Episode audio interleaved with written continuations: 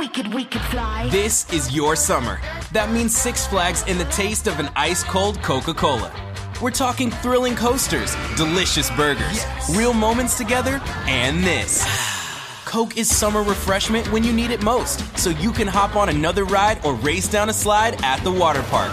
This is your summer. Six Flags and Coca-Cola. Come make it yours. Visit sixflags.com slash Coke to save up to $20 on passes. We could fly. Bem-vindos todos, estamos começando mais um Flow Podcast. Do meu lado, Igor 3K. Oi.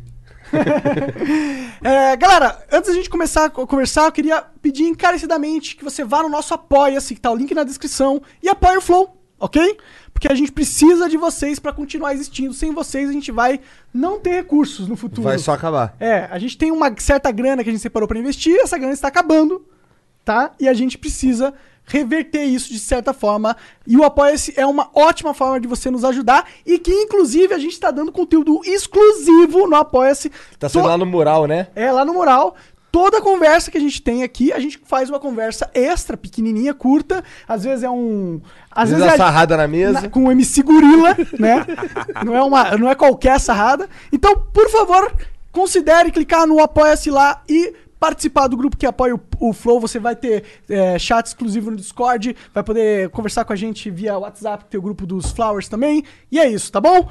Hoje nós vamos conversar com o cara que é pioneiro ma- maior dos games no Brasil, assim. Tem os caras que falam que é o pioneiro, os caras que falaram que falam, não, eu fui um dos primeiros a começar vídeo. Antes desse cara tinha. É, verdade. sim. É, Engenheiro Léo, tudo bom, cara? Tudo bom? Primeiro, obrigado aqui. Tô muito feliz de estar aqui, porque eu, eu vi o Monark nascer, né? Verdade, eu, eu, participou do meu nascimento, É, inclusive. é verdade, é verdade. Vi o Monark nascer. Eu já posso começar falando aqui? Claro, não? Agora, agora o flow, flow rolou. Legal, então primeiro, obrigado aí a todos que estão assistindo. Inscreva-se aí no Apoia-se, ajuda o Monark aí que o cara merece. Ô, valeu. Por favor, muito galera. bacana, muito bacana mesmo. E, é, é, bom, vocês falaram eu- essa história dos games aí, eu comecei isso em 2006 com o meu canal, comecei a gravar em 2005, comecei a postar em 2006. E eu achei muito legal Tipo, quando... 2005, 2000 né, é, cara? meu, a gente tá em Mas é, 2019. que, que porra é essa, cara? Tu é engenheiro de outra coisa, nada a ver, cara. É engenheiro de materiais. Sou engenheiro de materiais, sou especialista Tu em tinha quantos metalurgia. anos nessa época, quando você Ah, não vamos isso? falar de idade, não. Vai. vamos falar de outra Tá, mas, coisa. cara, mas assim, você já, você já trabalhava como engenheiro? Então, eu não, na época que eu comecei, eu tava me formando, né? Se eu não me engano. É, e o que que aconteceu? Isso veio de muito antes. Essa ideia veio da década de 90. Eu tinha um amigo que era um colega, vai, um colega que estudava comigo, época de colégio, década de 90. Ah. E esse cara, eu não sei, gente- é muito curioso que a gente andava muito com ele, era um japonês, chamava Ricardo Itsu. Esse cara. E a gente andava muito com ele e ele tinha. A gente não sabia muito da vida dele, era muito estranho. Porque eu nunca vi o pai dele, nem a mãe dele. Entendi. Eu- a gente nem sabe, tipo, do pai dele se existiu. Eu acho que ele não. Acho que eram separados. E ele tinha uma, uma locadora na casa dele. Ele não alugava a fita, mas ele tinha um monte, tipo uma locadora na casa Aham. dele. E às vezes a gente ia lá pegar uns filmes, tipo, não convencionais, assim, sabe? Que ele tinha uns Entendo. filmes, né? E Entendo. às vezes a gente pegava esses filmes e tal. E ele tinha uma mania nessa época, ele jogava videogame, na época Master System, Mega Drive, e ele zerava os jogos, e o final dos jogos ele gravava em VHS. O pessoal sabe o que é VHS hoje ou não? Ah, Eu não sei, cara. Se tiver menos de 16, talvez não. Nem sabe, né? Pois é, doideira, É, né? fi- bom, gravar em VHS, aquelas fitas de videocassete, ele gravava os finais. A gente ia na casa dele e ele mostrava os finais, tipo do Sonic, dos jogos pra gente. Então esse negócio de gravar videogame, isso ficou na minha cabeça desde a década de 90. Surgiu disso. Caralho, o cara Entendeu? gravava em interessante. VHS. Ele gravava em VHS o final dos jogos. E era legal, porque zerar jogo não é igual hoje. Tipo, você zera o jogo, aí você grava um save antes, você vai lá e zera de novo e vê não, o final. não era assim. Não, não, pra você ze- zerar um jogo. Você tinha que investir um tempo ali, não de Nossa! save. Um outro jogo que tinha password, Tinha né? password, save não existia. Eu lembro eu zerando Alex Kidd, cara, na praia. Nossa, eu na Alex praia, Kidd é Alex pior Kidd. desgraça pra Ah, zerar Eu adoro. Alex Kidd. Você, não, go- você Cara, gosta? não, eu gosto, eu gosto. É. Só que assim, eu, eu ficava com raiva, porque quando chegava na parte do Joaquim Pô, aquilo tem um padrão. Porque quando criança eu não conseguia enxergar um padrão naquilo. Eu só morria direto e ficava puto. Porque tu passava sufoco pra chegar até ali, aí, aí chegava lá, morria tudo no random. Sim. E aí voltava tudo de novo. Eu, ah, meu irmão, Não, moral. tinha um padrãozinho Tinha. ali, que eu tinha facilidade. Eu lembro que tinha um- tipo uma pedra da Roseta no final, pra você. Eu lembro até hoje, eu tive que ficar jogando de manhã até tipo de noite, porque não tem save. Então você pausava, ia almoçar. Isso quando sua mãe não vinha varrer o quarto e batia a vassoura Nossa, nos que fios. isso aí, Meu, e desligava. Cuidado, mãe, Nossa. cuidado, mãe. Cuidado é o caralho. É, e mãe não tá nem aí, né? Aquilo é muito importante pra gente. Pra mãe não é. É. Ou- se hoje não é, imagina na época. É. Sim. Então, aliás, foi um dos motivos de eu começar com o negócio de jogos. Foram vários motivos, né, de começar com o negócio de jogos. Um foi isso que ficou na minha cabeça desse garoto. Meu, tem uma, uma história muito legal. Que tinha umas, tinha umas meninas da nossa sala, quatro meninas, que eram aquelas meninas, sabe as quietinhas, a CDF? Sei. Pode falar qualquer coisa aqui? Não. Pode, Qualquer coisa. fica à vontade. Tá, qualquer coisa. Legal. Então eu lembro até hoje da capa dessa fita. Ele tinha uma fita de VHS lá na casa dele, eu lembro até hoje. Chamava Não sei o que azul. Eu preciso procurar esse filme, cara. E era um filme pornô de uma mulher que fazia sexo com um pônei. Olha que coisa louca. Eu, obviamente, nunca assisti esse vídeo. Nunca assisti mesmo. Nunca gostei disso. Cara, falar, eu né? teria assistido pra ver. Caralho. Mas na época, cara, moleque, eu nem tinha. E esse cara emprestou essa fita pra essas 2006. quatro meninas. Não, não, isso é década de 90. Tá, tá. Isso é década. Isso era moleque, década de Entendi, 90, entendi. colégio. E ele emprestou essa fita pra essas quatro meninas que era CDF, as quietinhas da sala. O japonês é sempre esquisito. Doido, cara. Não, japonês, ou ele é um gênio, ele é super inteligente, ou ele é maluco. Não tem meio termo pra japonês. Ou ele é uma coisa ou ele é Eu outra. acho que ele queria ver a reação das minas, talvez. Não, então no outro. E eu não sabia disso. No outro dia eu vi aquelas meninas. Elas quatro assistiram as quatro juntas o filme. Nossa. No outro dia eu chego no colégio e vejo que elas estão com o olho assim, meu. Tipo, desse tamanho. E eu, eu vi que elas estavam muito estranho, né? Em choque. É, é, em choque, cara. Eu falei, "Isso, o que, que aconteceu, meu? Aí não, eu emprestei essa fita. Ele me mostrou a fita. Foi como eu, eu lembro até hoje da capa. E era uma mulher na capa linda. Linda, com um vestido azul, por isso chamava não sei o que azul. Entendi. Quem souber o nome desse filme aí, pornô, da Deve década ser um de clássico 90. esse aí, mano. É clássico mesmo. Por Se favor, algum escreva. japonês esquisito por aí que sabe. sabe. É, com certeza vai ser um japonês. Cara, esse vídeo é esse aqui, eu tenho aqui. e eu nunca assisti. Hoje até acho que assistiria por curiosidade, mas nunca assisti. Nossa, eu assistiria por curiosidade. Total, porra. totalmente, mano. É que eu particularmente não gosto. Essa coisa que meio que me Não, é, eu enoja. confesso que eu não tenho tesão com isso. É. Mas é mais pela curiosidade de ver. ver O que que essas meninas viram o que elas... estra- Cara, eu vi Two Girls on Cup, tá ligado? Não, eu não vi. Eu não Você tive não coragem. viu? Não. Nossa, eu, eu, eu era tão babaca que eu deixava na descrição, eu deixava no, no meu, no meu perfil do Orkut, na época, eu deixava assim, ô, maneiro esse vídeo aqui, o link do Two Girls One Cup. Numa época que vídeo era algo, caralho, vídeo, cara. Lembra na internet que as pessoas viam foto, né? Sim, e, e demorava pra carregar uma Demorava foto. pra carregar, Nossa senhora, pra ver... A molecada hoje vive numa, numa facilidade. Nossa, eles não sabem como é que é não pra mano. você...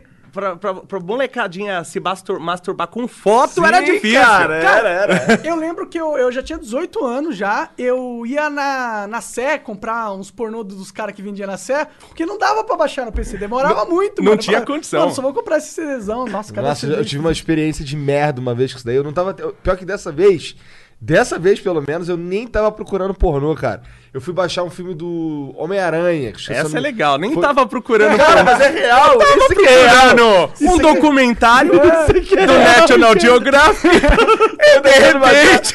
Lembra o filme do Homem-Aranha? O primeiro filme do Homem-Aranha, se eu não me engano, foi o primeiro filme a ser pirateado em larga escala. Pelo menos é que eu vi, pelo menos na minha, na minha, no meu círculo de convivência. Então, ah, eu fui baixar esse filme também porque eu queria gravar num VCD na época. E aí baixava no Emule. E aí o título era Homem-Aranha, não sei o que e tal. Quando o filme acabou de baixar, eu baixei três vezes esse filme. Só uma vez era o filme de verdade. Uma era estática, tá ligado? Eu baixei Sim. o filme vagabundo e gravou estática da TV, E filha da só puta. pra. É igual os caras que põem o Two Girls on Cup no perfil do Orkut. e depois, e depois quando eu baixei, era, um, era um pornô gay horroroso, tá ligado? Os caras curtindo um. Não, porque assim, eles estavam. Sabe o que é um leme holandês? Um, um quê? Leme holandês. Caralho, Não. essa aqui era vídeo que eu tô Não sei, o que, que, é, que, que é isso? leme holandês é os, os caras que assim, em volta, que assim, um círculo assim, e um, e um batendo uma bronha pro outro. Ah, mentira. Aí, aí ficou assim, os caras que assim, eu fiquei, caralho, mas não queria ver essa porra, foi sem querer, tá ligado? Aí do- do- na hora 1h40 do vídeo você pa, pa- É. Não, o pior, o que dói é que você demorava muito tempo pra baixar as coisas, cara. É. Não era tipo agora você bota baixar 15 minutos depois tá ali. E tinha internet que tinha franquia, mano. Sim, Você cara. Acabava, você não podia baixar no mais meu nada caso, nunca. não, no meu caso era discada mesmo, tá Caralho, ligado? Quando- é Nossa. triste. Pô, mas você pegou a época que a gente demorava horas pra Peguei. upar um vídeo. E lembra quando o YouTube dava o bug do 99%? Que 99% ele dava pau? Puta, pode Meu, ó, cara. queria morrer. Nossa. Agora, eu posso contar uma coisa aqui que eu nunca contei. Contei na minha história? Claro, Não, deve, deve. Nunca contei, tá? Eu já fiz algumas coisas na minha vida que foram. O, o negócio do YouTube, esse negócio do vídeo comentado, que hoje todo mundo faz no mundo todo, não foi a primeira coisa na minha vida que eu fiz sucesso. Eu fiz algumas coisas antes que fizeram sucesso. Sério? tipo, sério, no Brasil todo. É, um foi meio nicho de mercado, que foi um adesivo que eu fiz de época de engenharia. Que chamava. Eu tinha aquele negócio de no stress, no stress, e a gente fez um que chamava Just Stress, que era só estresse. Porque eu- isso quem faz engenharia sabe. Né? Você só se estressa, né? Você só passa um perrengue cinco anos. Depois é legal. Mas você passa. Até durante é legal, mas você passa um perrengue. Esse adesivo, cara, pegou no Brasil todo, assim. Você vê um monte de gente de engenharia com esse adesivo. Just E Stress, Just que, Stress. que bombou isso aí? Então, não sei, a gente fez pra gente. Orgânico? A gente fez pra gente. E aí todo mundo começou a usar. A gente O fez. meme dos anos. O meme das, antes da internet. É, antes da né? internet. Todo mundo começou a usar esse adesivo. Todo mundo de Legal. engenharia começou a usar esse aí. O segundo é que eu, que eu ia contar, eu fiz sucesso no Brasil inteiro com um site pornô. Sério? Sério. E ninguém sabe quase que sou eu que era o dono desse site. É de coisa assim, de às vezes eu tava conversando com um amigo. Certeza que eu já entrei. É muito provável. É Era muito da época dos blogs, tipo, dedada era, digital. era época de o quê. foto ainda. Você não tinha vídeo, não tinha como pôr vídeo na internet, era só foto. Então o que que era o, o meu site? Era Não um era o sex log, não, né? não, não. Era um site, ele chamava Power, de poder, Power ETO. Então era Power Eto. Ah. Entendeu? Power ETO. Né? Power Eto, né? Gostei. Isso veio por causa do meu irmão participou de um programa de TV e cada grupo no. Cada time tinha um nome e o nome do time dele era É Power Power Eto. E aí eu peguei esse Um bom nome. nome pra um Era site nome- pornô, né? Era um nome muito bom. Tá o propósito ali, né? Só Eu que tinha, era um site. zoava, eu, eu, eu tinha um amigo que zoava na rua também, não era Power Ed, não era Power Guido. Power Gui, tem, tinha, tinha Ah, também. essa é a clássica. Isso é, isso veio muito dessa época. Esse site ficou- fez muito sucesso no Brasil, só que era um site só de fotos. Então você colocava lá, por exemplo, você entrava lá e tinha as categorias, tipo loiras, morenas, japonesas, tinha categorias, e você entrava e só Entendi. tinha números. Então, tipo, no 1, 2, 3, 4, 5, 6, 7, até, sei lá, 200. Aí tu cada número que você clicava, carregava uma foto. Era isso. Isso fez muito sucesso. A ponto de eu estar assim num lugar e conversando com um amigo, e o site lá, tal, Power- e um cara assim, do nada, assim, anda, Ô, esse site é seu? Sabe? Caraca, É, louco. fez muito sucesso aí, esse site caralho. também. Mas o aí que tá. do Engenheiro Léo. Foi, foi um aprendizado. Foi um baita aprendizado isso aí. que tenha sido algo que te ensinou a lidar Na com verdade, eu tava blog. pensando nisso agora que você falou. Eu tava pensando, ah, então ele já teve uma experiência antes com a internet. Antes, É, foi foi, o que, foi o que eu fiz e também pros games. Por quê? O primeiro site que eu fiz foi um site sobre ciência. O primeiro site que eu fiz na minha vida, na. Puta, até esqueci. Aquele, era um, aquela época de geosites, não sei o que, muito antigo, década de 90 também. Fiz um site sobre ciência. É, que eu sou um idiota pra fazer site sobre ciência, porque achar que brasileiro, no geral, tá preocupado querer- com isso aí, é. né? No geral, graças a Deus, tem um nicho legal. Eles tem- gostam de pornô e videogame, É. né? Vai entender. Vai entender. Não, porque é, é, realmente a gente tem, no geral, um ensino baixo no Brasil. Eu tenho sorte de pegar um nicho de mercado, meu público gosta disso.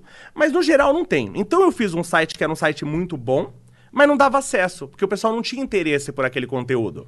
Legal, aprendi. Aí eu. Mas aprendeu a mexer, aprendeu a montar o- a parada. Sim, aprendi a Que é programar. aí que a gente aprende, né? E- realmente, as coisas, né? Exatamente isso, aprendi isso aí. Aí eu falei assim, pô, isso não dá certo porque não tem público, eu preciso de público. E aí eu li no jornal, na época você lia jornal, né? Eu li no jornal e tava escrito lá uma pesquisa, a internet tava lá, ainda re- recente e tal. E na época, hoje não deve ser diferente, na época saiu uma notícia que 25% do tráfego na internet era pornografia. Ah. Aí eu falei, aí tem público. Hoje em dia deve ser 50%. É! hoje eu queria saber esse número. Pô, na verdade, tem uma galera ganhando dinheiro com pornô. Não, mas oh, Cara, muito! existem ex-youtubers que viraram a- atores pornô. O pessoal não blusão, tá né? sabendo. Blusão, mas conhece o Blusão? De nome, mas não sei o que Blusão é é. um cara que fazia uns vídeos bizarros naquela época lá, em 2006 também. Ele fazia vídeo comendo barata, comendo No... próprio Ah, eu lembro, eu lembro, eu lembro, eu lembro. É, é difícil Caralho, esquecer. disso eu não sabia, não. Ele, ele fez Eu uns- lembro. Nossa, ele fez vários vídeos bizarros, comendo a, comendo a própria fã foi easy. assim. Nossa. Comendo, comendo o quê? A própria Ah, fã. Ele fez um vídeo comendo a própria fã. Eu lembro. Acho que foi aí que ele começou a, entrar no- a querer entrar no pornô. Nossa. É, agora ele tá, mano, bombando no Xvideos, velho. Caraca. Vocês viram, tá, que deve estar ganhando uma grana ali com a AdSense, porque tem uma AdSense agora lá. Sim. E, é eu... Maria, e, e a gente conhece, por exemplo, a gente já conversou com a Dread Hot, com a Sim, Amy eu White. assisti. Então, e, ela, e elas já falaram pra gente que o AdSense deles é tipo cinco vezes o nosso, sabe? Nossa. Tá aí, mano, quiser ganhar uma grana, Eu fiz um teste pra isso, fiquei um centímetro atrás do Kid Bengala, aí não Aí me não- chamaram por causa disso aí. Mas e, só, só pra terminar essa história, quando eu, eu, eu li essa matéria, eu falei, vou, aí tem público, eu vou fazer um vídeo pra isso. Vou fazer vídeo, não, vou fazer um site disso. Fiz um site, bombou. Resolvi o problema que eu, que eu tinha, que eu não tinha acesso. Fiz o site pornô, bombou, tinha muito acesso. Aí eu aprendi outra coisa. Eu não conseguia ganhar dinheiro. Porque as empresas não queriam relacionar seu nome com pornografia. Então eu tinha público, mas eu não tinha anunciante. Entendi. Aí eu aprendi outra coisa. Eu falei, bom, então eu preciso. Ah, O videogame foi a terceira tentativa. Porque eu falei assim: eu preciso de algo que tenha público e que as empresas não tenham problema de se associar a isso. Sim. E aí que nasceu a história do videogame. Foda. Então isso vem da década de 90. Você viu que tem todo o processo. Às vezes eu vejo muita gente falando assim: ah, mano, eu vou fazer isso, mas não vai dar certo. Mas, mas faça. E- Mesmo é. se não der certo, faça, porque aí você aprendeu como fazer essa porra. Cara, o sucesso vem de um monte de fracasso, geralmente. Qualquer Sim. cara que tem um monte. Aliás, eu falo pra caramba, desculpa, né? Me Não, cara, cara, fica à vontade. É até legal, porque eu falei, eu vi o Monark nascer, né? Vi isso aí. E é muito legal, porque o, o Monark, ele sabe, ele passou por isso. Você foi o top Brasil de games e tal, né? Durante um- uma, uma épocazinha. Sim, e todo mundo que é top, o que, que vai acontecer? Ele vai tomar porrada de todo mundo, por nada. Ele vai tomar porrada. E eu, apesar de ter pouco, eu encontrei com o Monark umas três vezes na vida nesse período todo. E é até legal estar aqui hoje, porque nunca tive até essa oportunidade. Hoje eu tava falando isso pra ele, porque eu sempre gostei dele, do trabalho que ele fazia, porque nunca vi ele passar a perna em ninguém, nunca vi ele passar por cima de ninguém. Pô, mas ele usou bot pra caralho É. aí, pô. Tem muita gente que acredita Aque- nisso, é, cara. sim, eu lembro muita do gente. vídeo que era o seu computador mexendo É, sozinho. Eu lembro desse também. Era a porra da É. minha namorada sentada na cadeira, só que ela é pequenininha, a cadeira era enorme, não aparecia ela, era Eu só lembro. isso, mano. Eu lembro disso aí. E eu acho curioso E tu ia gravar um vídeo na frente do bot, porra. É, e que bot burro é esse que é aquele bot que clica um por um? É. Porra, e depois de três meses eu ia ter 5 mil views a mais no meu vídeo. Que, que eu sou burro, então. Então, né? mas o cara que odeia, o cara que é hater, geralmente ele não é inteligente, senão ele não seria hater, né? Sim. Eu lembro que uma vez o cara fez uma conta falsa minha pra entrar no bate-papo da UOL. que Também bate-papo da UOL é fim de carreira, a Fim de pessoa entrar, carreira, mas tudo bem, é. né? Só o lixo da internet no geral. Mas beleza. E o cara entrou lá falando um monte de coisa como se fosse eu, Caramba. né? Fala assim, é, eu sou foda e não sei o que, querendo passar aqui como se eu fosse um cara arrogante, por exemplo. E aí um monte de gente, é, esse cara é um merda e não sei o que, tá, tá, tá, tá, tá, tal. Aí um cara com um cérebro, porque alguém chegou, porque eu sou, eu- vocês falaram, né? Eu fiz engenharia, por exemplo, no Mackenzie, depois eu fiz mestrado na hospital, e o cara escreveu isso, é, porque eu fiz engenharia no Mackenzie, não sei o quê. Aí um cara com um cérebro, entre tanta gente sem cérebro, o cara falou, meu, eu acho que esse cara não é o Leonardo, porque eu acho que se fosse ele, ele saberia escrever o nome da universidade onde ele se formou, que tava escrito errado, Caralho. entendeu? Tipo assim, uma pessoa, quer dizer, não precisa de muito pra você perceber as mentiras. Mas o cara que tem Ele ódio... quer tanto Ele sentir quer, raiva é. que, ele, que ele ignora determinadas coisas claras e que são Ele tão chega- óbvias para as outras pessoas. Tão que- óbvio! né? Ele enxerga apenas o que, o que alimenta o que ele quer sentir. Sim, cara, É sim. só isso que ele quer enxergar. E o que eu vi de porrada né, no Monark, às vezes chegava. Eu tava comentando aqui com o Monark, aí chegava o cara pra assim, é, mas o Monark faz sucesso só porque faz vídeo de Minecraft. Aí eu falei, pô, então seu sucesso é tão fácil assim? Porque por você que não que faz não vídeo tem de Minecraft? sucesso? É, porra. Né? Porque você é tão fácil. Ninguém. Então escuta uma coisa que eu vou falar pra vocês: ninguém faz sucesso só por isso. Tá? Você tem um motivo. Eu até já justifiquei isso. Eu mostrei uma vez, abri o teu canal Caralho. e mostrei para umas pessoas. Falei assim: olha só, o cara ele sabe fazer uma thumb legal, que chama atenção. Ele sabe, olha a inteligência do título que ele monta. Tem um título chamativo, que chama atenção. Tem uma inteligência por trás disso aqui. Sim. Tem cara que cresce por outras coisas, ou porque o pai é, é rico e é famoso e bota em tal lugar, ou passa a perna nos outros, coisa que você nunca fez. Cara, eu era um moleque num quarto. Eu não tinha nenhum acesso a nenhuma. eu- A E- única coisa que eu tinha era a minha cabeça. E meu- apanhando meu de graça, né? Apanhou pra caramba Eu de graça. apanhei muito na minha vida. Sabe por que que eu acho que é aquilo que você falou? Eu fui um, um dos maiores, mas eu fui um dos maiores. é, um dos primeiros maiores. Sim. Então a, a, inte- Acho que o primeiro, né? Grandão mesmo, Ah, não, assim. o acho- Felipe Neto, o primeirão. É de games, né? De games, acho que sim. Acho que sim, cara. É, não, acho que você foi o primeiro. Foi o primeiro, né? É. É. Que cresceu absurdamente. É, é. O Guilherme já tinha uma. Sim, uma- também. É que você cresceu muito, É, né? é que eu- Você eu cresceu explodi, muito. O Guilherme né? também, né? O, Sim, o Guilherme o Zangato também. sempre foi grande, o BRKS Edu também. E hoje todos eles estão melhor que eu aí, É. da questão de games. Não, e, e todos começaram também, igual você falou, pelo, mandando vídeo pro blog, pro CJBR. Sim, isso é uma- você isso- mandou, o Edu Eu mandei- mandou. Cara, o seu blog naquela época era a referência de games do Brasil, ponto. E não tinha outro. É. Tipo, eu sabia, cara, eu precisava, eu, naquela época eu tava querendo crescer no YouTube Sim. e tava falando, mano, co- co- como, que eu consigo atrair um público? Porque eu sabia que se eu conseguisse alguém me vendo, ele ia fidelizar. Ia gostar. Eu, eu sentia isso naquela época. E, mano, pra, você, pra mim, tá no console de jogos do Brasil era meu, ó, caralho, quando você aceitou. Era legal. Caralho, mano, eu vou estar lá no console de jogos do Brasil. Eu comemorei muito naquele dia. Mas cara. sabe o que era legal naquela época que não tem hoje? Por exemplo, um, for- falei, foram vários motivos pra eu começar a fazer o canal. Então, uma coisa, lógico, gosto de videogame, né? é, tinha um, eu, eu como queria dar aula, eu queria melhorar a minha fala. Então, eu falei, pô, se eu conseguir falar bem jogando videogame, eu consigo falar bem em qualquer lugar, né? Verdade. Porque minha atenção tá voltada pro videogame, então tinha É esse difícil lado comentar um game jogando, jogando, mano. muito galera não difícil. entende essa porra. Não, não. Aí o cara pega e olha, por exemplo, às vezes eu faço um jogo, depois eu tô na edição. Na edição, eu vejo um monte que, que o cara fala, ah, você não viu essa chavinha, você não viu não sei o quê. Quando você tá só assistindo, você vê tudo. Ai, cara, que nervoso É. isso, né, cara? É. Às vezes você tá, cara, eu, já, eu faço as lives, a maioria das lives, a maioria nada, porque assim, tá, isso, isso, isso, inclusive é um, é um ponto que faz com que eu faça menos lives de Mario Maker. Mas lives de Mario Maker são coisas que são esperadas de mim, geralmente, sabe? E assim, são as mais absurdas e difíceis, cara. tá? Eu boto no Super Expert e passo mal naquela porra ali e tenho que ficar aturando os caras no chat lá querendo me ensinar a jogar Mario Maker. E aqui você Porra. tem no Brasil especialista que não tem nem o jogo nem o videogame. Mas o cara pois é é, especialista. cara. Eu já, eu já É. vi comentário assim, cara. Eu, eu tenho, eu tenho um canal também que é só de jogo de luta. E, cara, que porra de comunidade bosta que é dos caras dos fighting games. Porque eles são. Eles nunca jogaram o bagulho, mas eles são melhor que tu. Porque o cara já teve a cara de pau de comentar o seguinte. E eu não tô nem zoando. Eu printei, mostrei pros amigos e tudo. Ele, ele manda assim: Ah, eu nem tenho o jogo, mas se eu pegar, eu sou melhor do que tu. Aí eu, caralho, mané. Que, que eu respondo pra esse Tá filho ligado? da O Igor puta? ganha dos melhores do Brasil e é o cara que é um aleatório que nem comprou. É, é minha criança, né, também, né? Não sei, cara. Se bem É que porque, você assim, falou que tem os uns cara velho que Sim, é. cara, os É, os cara de jogo de luta geralmente são os caras velhos, tá ligado? Eu tenho caras que me perseguiram assim, hater por anos. Sério? assim, é. Meu, eu tinha um cara lá atrás, que esse cara era muito engraçado. Na época ainda do bug dos 300 views, lembra? 303, É, Nossa, isso lembra? é. Não, era 301. 301, 301, é. verdade, verdade. E esse cara, ele tinha 21 contas no YouTube, 21 Caralho. contas pra dar dislike nos meus vídeos. Caralho! Nossa, que trabalheira, cara. Isso Puta trabalheira. Não era fácil trocar de conta. Tinha É. que ir lá, lembrar. Meu, o cara tinha. Eu sei, porque às vezes saiu o vídeo, ele já sabia a hora e aparecia os 21 dislike. Às vezes não, ele vinha depois, foi, sei lá, no banheiro, tinha 3 dislike, aí aparecia ele e ia pra 24. Então eu sabia que ele tinha 21 contas. Só que, cara, esse cara, ele me ajudou pra caramba, porque era lá no começo, lá atrás, e o YouTube era quando ele contabilizava views. Então esse cara de cara, ele me dava 21 views. Caralho. Ele fazia meu vídeo bombar, porque era 21 de 300. É, não fazia esse proporcionalmente. Não, ele ajudava, motivo, né? né? Sim, sim, claro. sim, claro. Ele ajudava o vídeo porque ele destacava pro algoritmo do YouTube. O, o- a gente tem que, meu, gostar muito do hater. Porque o hater, ele é o cara que te ajuda demais. É o com maior engajamento. É o Esse, maior cara, esse aí dá engajamento, dislike, esse daí comenta, Esse me daí tá dava vídeo. quase 10% do bug do YouTube, que era os 300 views, ele Aham. me dava quase 10%. né? E naquela época isso era muito. Era muito, porra. tanto que o bug era 300 views, porque 300 era muita coisa. Sim, sim, é. O YouTube é falar, ah, mano, não vamos botar mais de 300 porque nenhum vídeo Ninguém pega vai, mais é. de 300 views. Eu tenho vídeo hoje com 10 milhões de views. Caralho. 10 milhões, eu tenho vídeo. Eu tava vendo lá, cara, você tem 600, é, sei- é, 600 milhões de views no teu canal, cara. Cara, nem eu sabia disso. tem 600, 600 milhões, milhões de views. Cara, eu- cara. eu- Três vezes a população do Brasil. Eu tenho 300 milhões. Caraca, Você vê? nem sabia disso.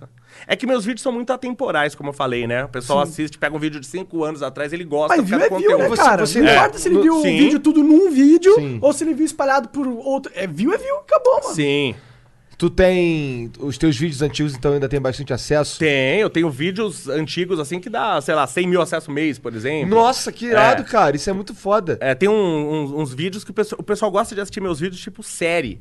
O cara começa, pega o primeiro e assiste até o final. Tipo Cara, série sabe? Netflix. Sabe por, que, sabe por que que eu gosto de ouvir isso? Porque eu sinto que, assim, assim, eu faço uns vídeos lá também que eles morrem no terceiro dia, no quinto Sim. dia, sabe qual é? E eu tento fazer. eu- eu- o que eu, um troço que eu tento fazer. Tá, tem uns que, que ficam ganhando view ao longo do tempo.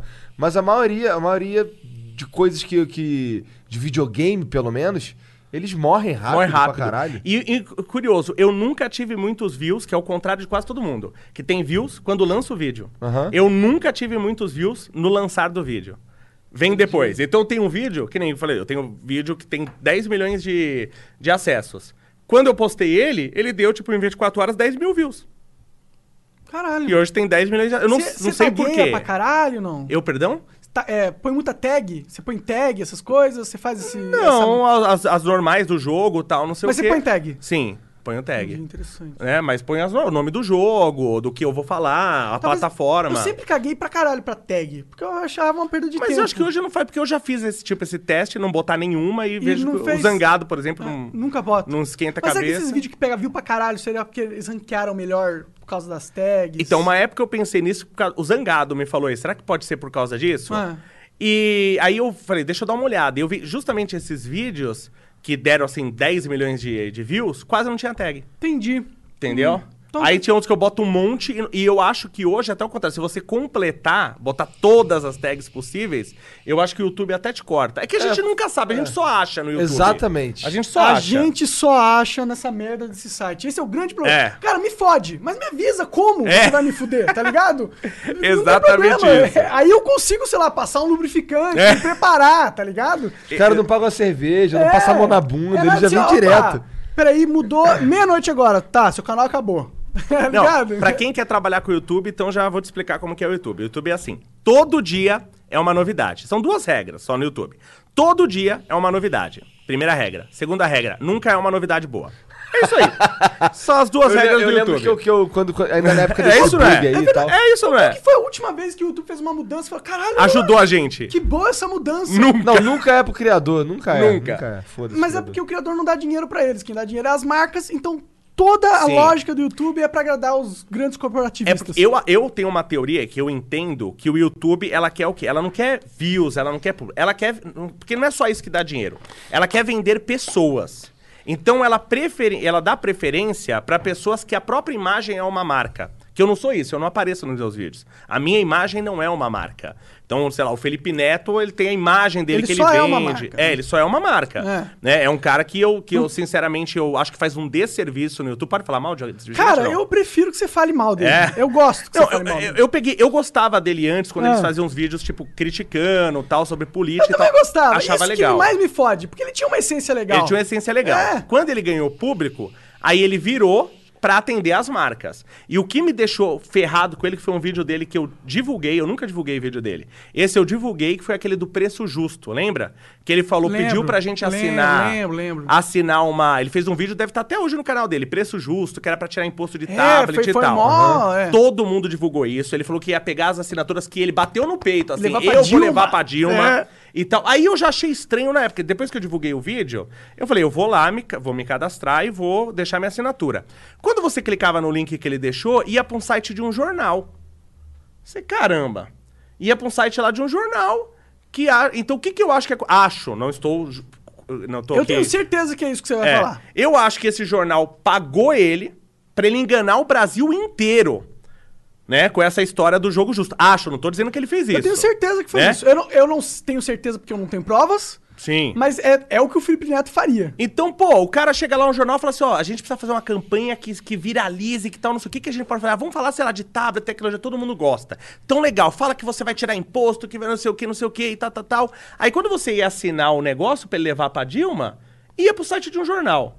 Então, direcionou todo esse público pro site de jornal. E ele nunca levou essas assinaturas pra, pro presidente. Como que ele vai chegar na Dilma, né? Né? Ele é o Mas ele Neto. prometeu. Sim, mas Ele- é- esse é? é o grande problema do Felipe Então, eu Neto. achei Tudo que ele faz é pra se dar bem. Enga- tem mas se um- enganar o país inteiro. Não tô dizendo, falei, não estou dizendo que ele fez isso. Mas deu a impressão Mas que ele fez isso, que ele fez. enganou o Brasil inteiro. ele fez isso, mas só que ele fez. Por um- Pô, por uma publicidade. Isso, isso que eu vi, naquela, na- nesse caso, me deu a impressão de que ele é um cara mau caráter. Aí, como ele mudou totalmente também o viés político dele, quando que mudou o viés político dele forte? Quando saiu uma, uma, uma matéria na Folha, porque ele criticava muito o PT, e a gente sabe que se você criticar o PT, as pessoas vão te falar mal, porque o PT pagou pra um monte de bandido, jornalista, porque tem um monte de jornalista bandido, o PT pagou pra vários, isso tá provado e tal, pagou pra vários, pra falarem bem dele e, fala, e para criticar quem fala mal. Saiu uma matéria, quando ele criticava o PT, que ele criticava muito, porque ele foi empresário, e ele viu que ia ser empresário no Porque Brasil. o que ele pensa é que o PT é uma merda. É, O que ele isso- pensa de verdade. Isso é o que ele pensa. O que ele sente de verdade. O, o Felipe Neto, ele não é esquerdista. Lógico que não. Ele é o cara menos Lógico esquerdista que, eu não, conheço. só que ele ganhou uma fortuna com isso. Sim. Ele ganhou uma fortuna com isso. sim. Então saiu uma matéria, tá lá na Folha, procura essa matéria na internet, você vai achar. E a, a matéria era assim: não adianta você educar os seus filhos pra eles assistirem Felipe Neto. Né? A Folha meteu o pau nele. A Folha hoje é que adora o Felipe Neto. Claro. Porque ele virou agora pro lado deles. Porque agora ele tá na elite. É, né? exatamente. Ele se sente elite. Só que eu ele não trata os outros consigo. como se ele fossem merda. Mas inclusive. eu não consigo, cara, fazer, tipo, eu acho que você tem que ter. Todo mundo quer ganhar dinheiro tal. Mas, pô, você. Eu acho que tem que ter limite pras coisas, Ninguém né? é Deus nessa vida. Ah, então, sei lá, acho que você engana. E as pessoas. Eu acho curioso, porque o Brasil, ele, ele glamoriza a fama. Ele não quer saber do conteúdo, ele não quer saber algo que vai ajudar ele. A gente ele... cria uns ídolos esquisitos pra caralho, não. né, cara? Tem um episódio, eu falo, tudo, qualquer situação da, da vida das pessoas, envolvendo pessoas, qualquer situação social, existe um episódio de South Park que explica isso. Eu tenho essa teoria. Tá? Existe um episódio de South, South Park Park. é muito bom mesmo. É eu, né, não, não assistam porque é pesado, mas é muito bom. Assista, É. assista, foda-se. Mas Aqui é muito bom. tá tudo com barba já. Tem um episódio que é muito legal, que a Paris Hilton vai pra South Park. Você assistiu esse? Esse não, esse não. É muito legal. Aí ela vai pra South Park e tá um monte de gente em volta pra ver a Paris Hilton. Aí chegou uma pessoa lá, uma menininha, acho que é o Andy, não sabe quem é a Paris Hilton. Aí ela chega lá e fala: é, Por que, que tá esse pessoal todo aqui? Não, pra ver a Paris Hilton e tal, não sei o quê. Tá, mas quem é essa mulher? É a Paris Hilton. Mas o que que ela é? Ah, ela é rica. Tá, mas o que que ela faz? Ah, ela é mimada. Ah, mas, tá, mas por que que a gente tá aqui? Tipo, ela só é famosa.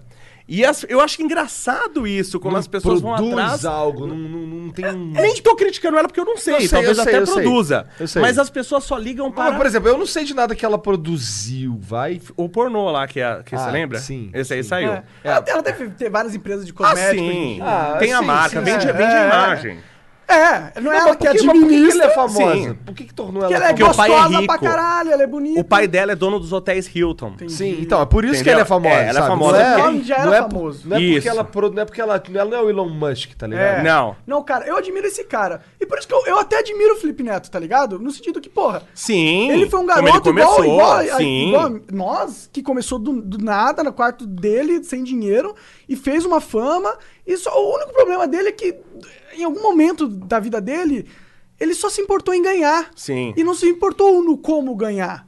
E pra mim, o como ganhar é o, é o que mais importa nessa vida. Sim. Né? Porque se for ganhar por ganhar, mano. Então vamos roubar, vamos matar, vamos estuprar, vamos pegar tudo à força, vamos enganar todo mundo, vamos ser cuzão. Você ganhar por ganhar? Sim. É que eu acredito. Assim, eu falo assim, o cara que ele é. Eu não me considero um cara de direita, eu falo assim, mas o cara que é um cara de direita, ele é mais socialista do que o socialista. É um cara que pensa no social. Né? Eu, eu, eu acredito, e não acho que ninguém tem que fazer isso, mas eu acredito que todo trabalho ele tem que ter uma função social. Você tem que deixar um, de- um legado para a sociedade. Claro. Então, tudo que eu faço, tudo que eu faço como trabalho, ele tem uma função social. Tanto o meu trabalho como professor, que eu dou aula e eu formo, e não falo sobre política nada na sala de aula, eu só pago para dar aula e só dou aula do que eu tenho que dar aula e acabou. Legal. Né? Então, eu formo profissionais capacitados, e isso eu tenho várias métricas para dizer que meus alunos são bons. Eu tenho várias métricas para vê se isso. eles foram contratados, pra, por quem. E vejo tempo. quando faz os parâmetros, os comparativos com outros, de outras universidades que têm o mesmo curso coisas. que eu, é muito diferente, muito diferente. Eles foram numa fundição, meus alunos, com alunos de outras universidades que têm fundição. Várias. E eles chegaram depois me falando, né? Falaram assim, não tem como comparar os seus alunos com os alunos das outras universidades. Caralho, que foda. Eles, fala, eles falam assim E pra você mim. disse, né, que é, gravar game, gameplay, te deu bagagem pra te dar aula, né? Me ajudou pra caramba no falar. No falar, Me ajudou é, muito. Hum. o primeiro vídeo que eu fiz pro YouTube, o primeiro vídeo que eu postei, eu assisti depois, meu, parecia o Lula falando. Nossa senhora, cara. Pra, pra mim foi o contrário, cara. Eu dava aula de inglês. E aí, é, eu achava no começo, quando, quando eu ia me tornar professor, eu ficava, caraca, será que eu vou conseguir falar na frente de geral e tal? Será que isso vai ser fácil pra mim? Sério? E aí, eu, e aí eu comecei a dar, eu comecei estagiário, não sei o que e tal. E aí quando eu comecei a fazer vídeo, pra mim foi tranquilo já fa- falar com a, com a câmera e tal, porque eu já dava aula. Mas a questão é o que você faz primeiro, tá ligado? Você aprendeu a falar dando aula. Sim. O engenheiro Léo, ele teve um. Ele usou os vídeos pra aprender. É, a cada um aprende Mas jeito. qual que é o estado dos. Que eu não, não manjo muito. Qual que é o estado dos Estados Unidos que tem inglês com o sotaque carioca lá? Só pra eu saber. Só pra te zoar. É, não tem nenhum. Não tem nenhum. Não, tô zoando. Não, o inglês do Igor é foda, pô. Não, eu, eu, Renato nunca me viu falando inglês, pô? Hã? Já vi assim. Já? Então tá bom. e eu admiro que eu tenho uma certa dificuldade com línguas. Eu também, É, cara. eu admiro Eu, quem- eu, eu sei entender, mas falar Ah. pra mim, puta A que pariu. facilidade que eu tenho com a área de exatas, física, etc., que eu bato o olho e entendo, eu não tenho com línguas. Eu acho que, sei lá, meu Mas eu acho que é isso. um- Mas o cérebro, o cérebro ele coisa tem louca. uma.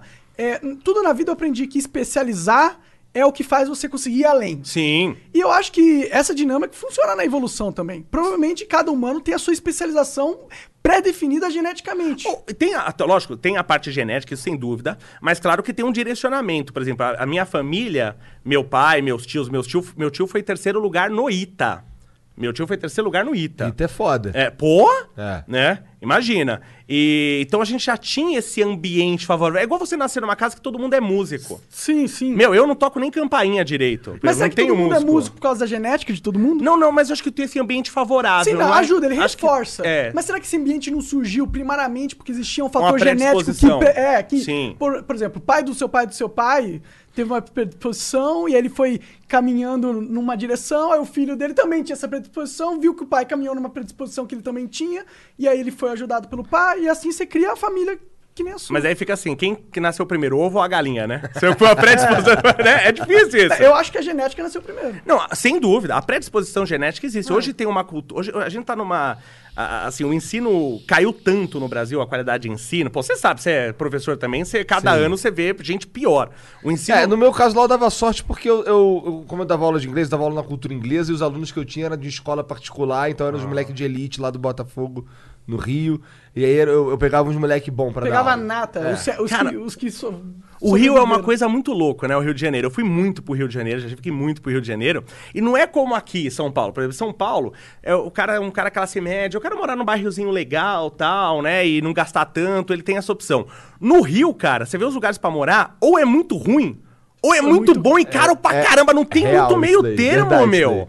É uma coisa muito louca o Rio de Janeiro, É, por né? isso que eu, Bom, esse foi uma das razões de eu sair de lá. Porque é exatamente isso. eu- você não. não- Comprou um apartamento no Botafogo, o cara tá ferrado sim, na cara. vida. Sim, cara. Até pagar. Meu, você tá É, eu- louco. eu conversando- um dos meus alunos era, era, era envolvido com o negócio de construir é, prédios, empreendimentos e tal, no, pelo Rio e tal. Ele falando que um apartamento que ele tinha acabado, um prédio tinha acabado de ficar pronto em, em- acho que no, no- em Botafogo, no Leblon, em algum bairro desse aí. Ele falando que era um apartamento de, de, de- de fundos, cara, 8 milhões, Nossa. sabe? Sabe, sabe o Caralho, que acontece? cara, o Rio tem muito oito magnata, muito cara com. E porque- pouca área também, né? É. O Rio, o Rio assim, é, geologicamente, ele é espetacular. O Rio, em qualquer outro país do mundo, ele ia ser um lugar só de magnata, tipo Dubai mesmo, cara.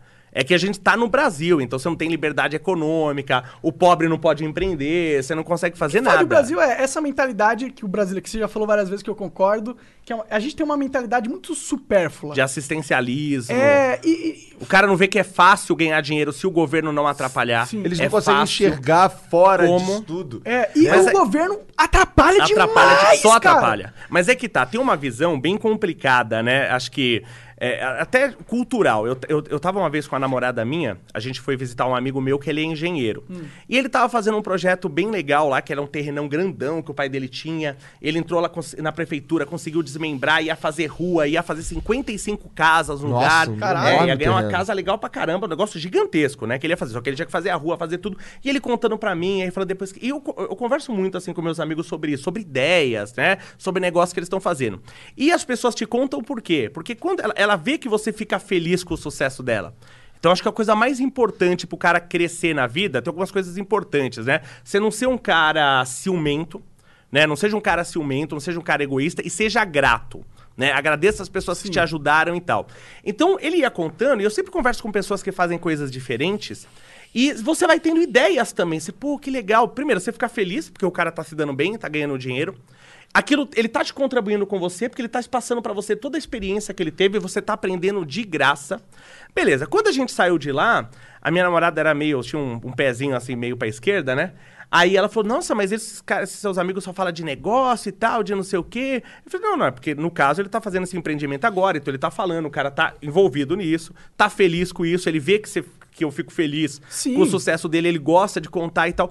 Mas você vê que incomodou um pouco ela, tipo, o sucesso ali do cara. E aí um dia eu fui sair, a gente saiu com o pessoal, assim, amigos delas, foi muito curioso, a gente foi num, num- numa, tipo, uma- uma- um lugar que tem vários bares e é uma praça, assim, tal.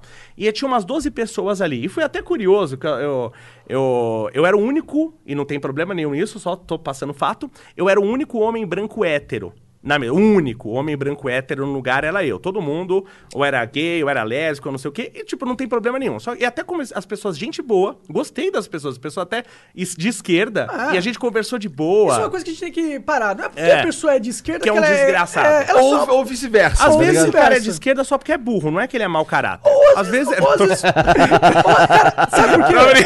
Ou às vezes ele foi doutrinado dessa Sim. forma, né? Tipo, eu já fui. E ele tipo- realmente acredita nessa porra. É. Tem uns caras que acreditam, né? Sim. Eu acho que te- existe um ditado, é que se você é, for jovem de, de, de... Você conhece esse ditado? Sim, se você. Fala porque eu não lembro de É, falou assim: se você, quando jovem, não for socialista, quer dizer que você não tem coração. Se você, depois de velho, não for de, de direita, capitalista, quer dizer que você não tem cérebro. Então ele fala, fala um negócio assim, eu acho né? que isso é muito verdade, porque eu era bastante es- voltado pra esquerda, mas era porque, pô, eu me preocupava, falando, cara, a gente tem que ajudar os pobres, a- a- o mundo tá ruim e o, e o jeito é a gente distribuir, tá ligado? Só que quando a gente vai ficando mais velho, a gente vai entendendo que, tipo, puta, pior que essa não é a solução, mano. Mas aí que tá, o cara de esquerda, eu vou te falar isso porque eu tenho um exemplo em família, é tipo a mãe que faz tudo pro filho, porque gosta dele, faz tudo. Faz a comida e bota a comida no prato e, não deixa ele passar nenhum trauma, não deixa ele sofrer com nada. Essa mãe tá achando que tá fazendo bem pra um filho. Sim. E ela tá fazendo um baita do mal.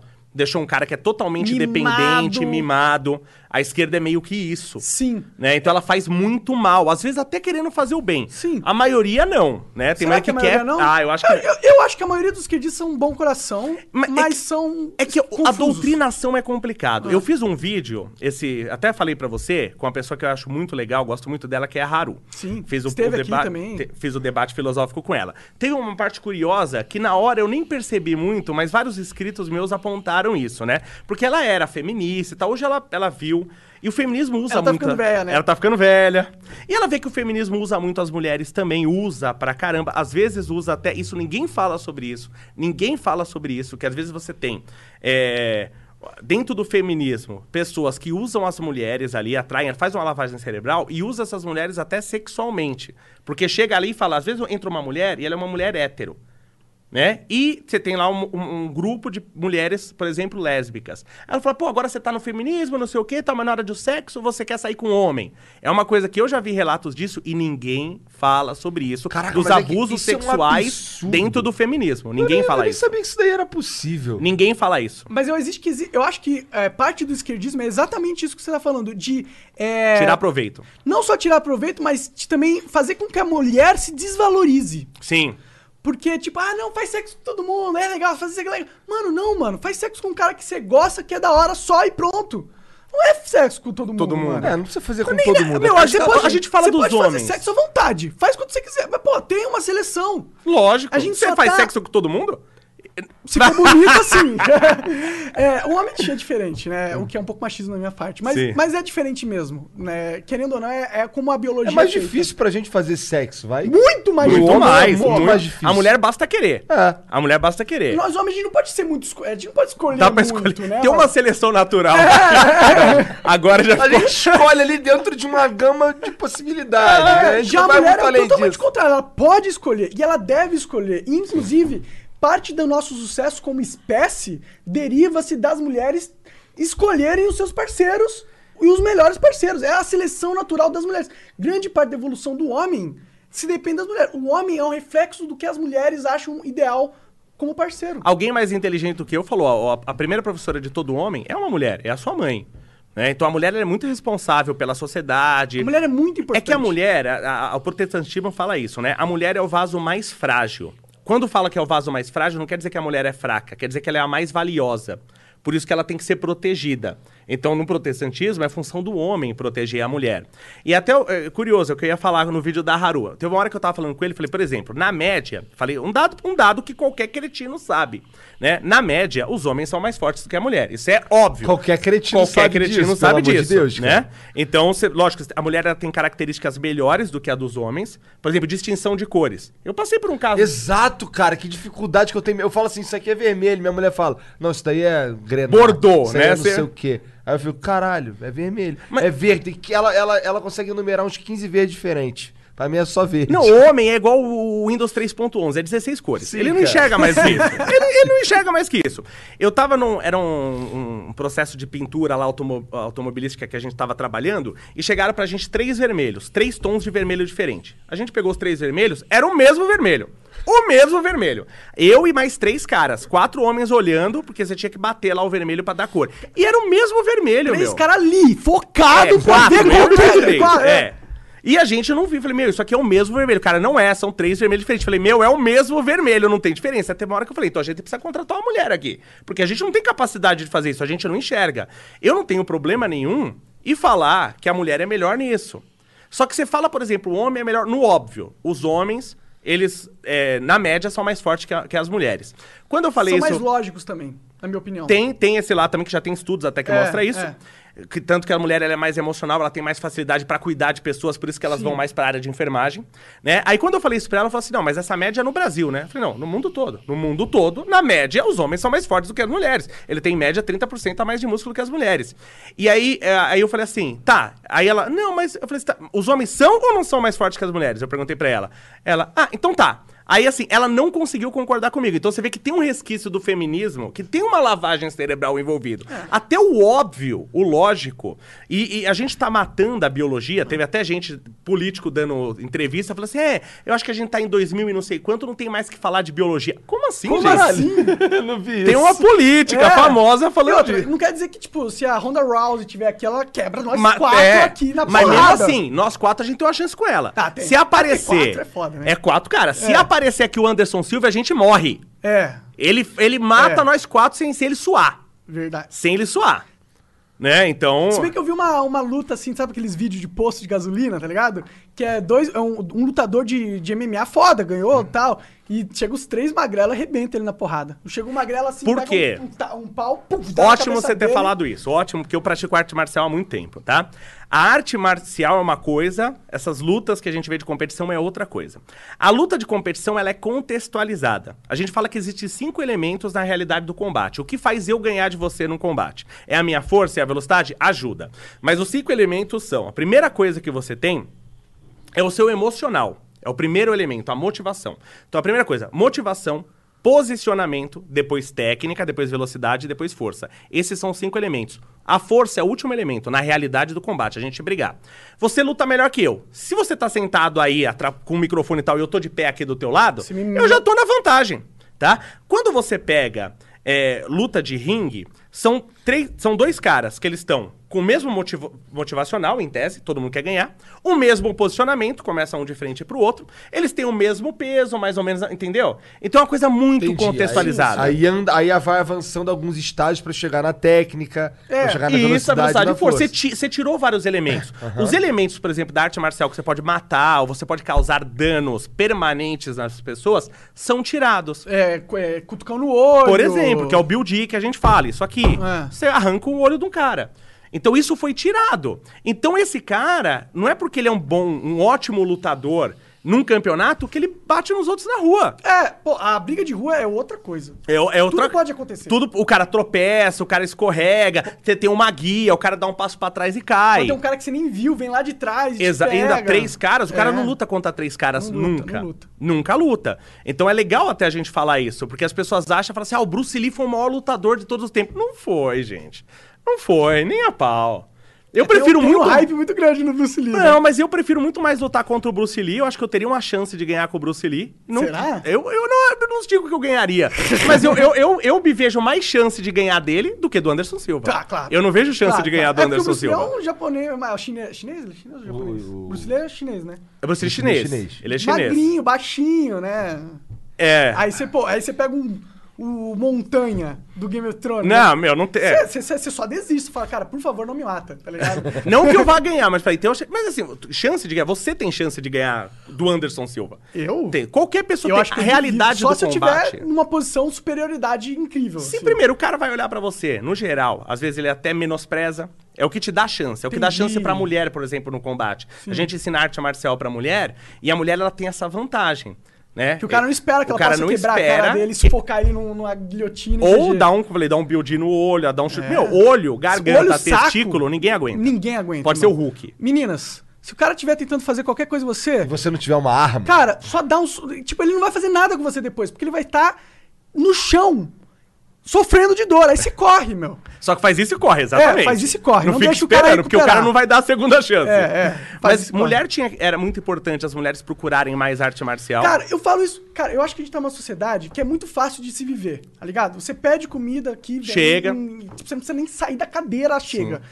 E eu acho que isso é bom por uma parte, porque é legal a gente, porra, ter regalias, Sim. não morrer de, é, de qualquer gripe que a gente pega e morre, tem esse antibiótico, isso é legal. Mas ao mesmo tempo, isso faz com que a gente não é, desenvolva os Fique seres frouxo. humanos. É, a gente tá criando uma geração de pessoas que não tem tutano. É que no Brasil, cara, a gente tem um problema sério. Como em torno de só 6% dos crimes são solucionados, quem quer fazer crime faz. Faz. Então a mulher, ela é muito suja. Por quê? Como na média a mulher é mais fraca que o homem, e no que- caso de crime sexual que o homem quer fazer, ele vai procurar uma mulher e não eu, ainda bem, né?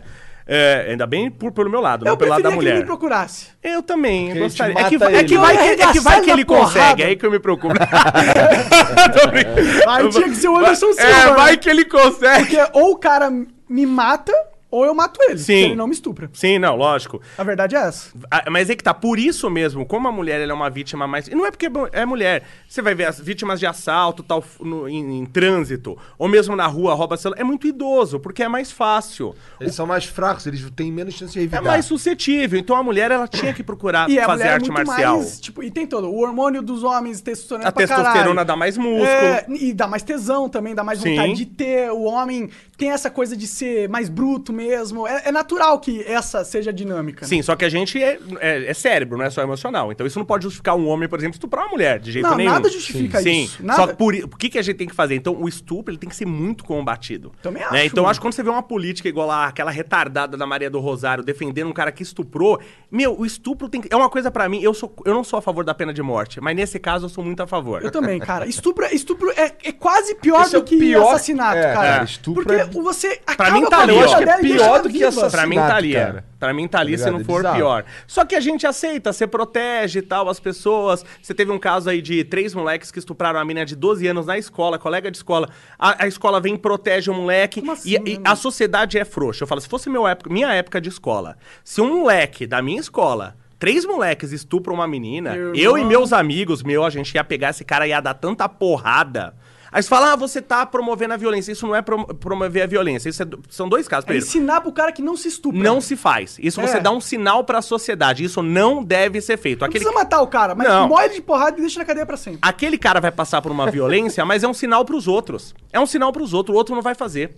Entendeu? E tanto que não foi feito nada com esse moleque, alguns meses depois aconteceu de novo. Outra menina de 12 anos estuprada por três moleques na escola. Se os primeiros tivessem tomado uma surra, eu acho que esses outros aí, eles teriam pensado muito Também antes acho, de fazer isso. também acho. Podia- Podia tomar uma sua, perder um dedo. Né? Cara, sério, eu tenho muito ódio de estupro, mano.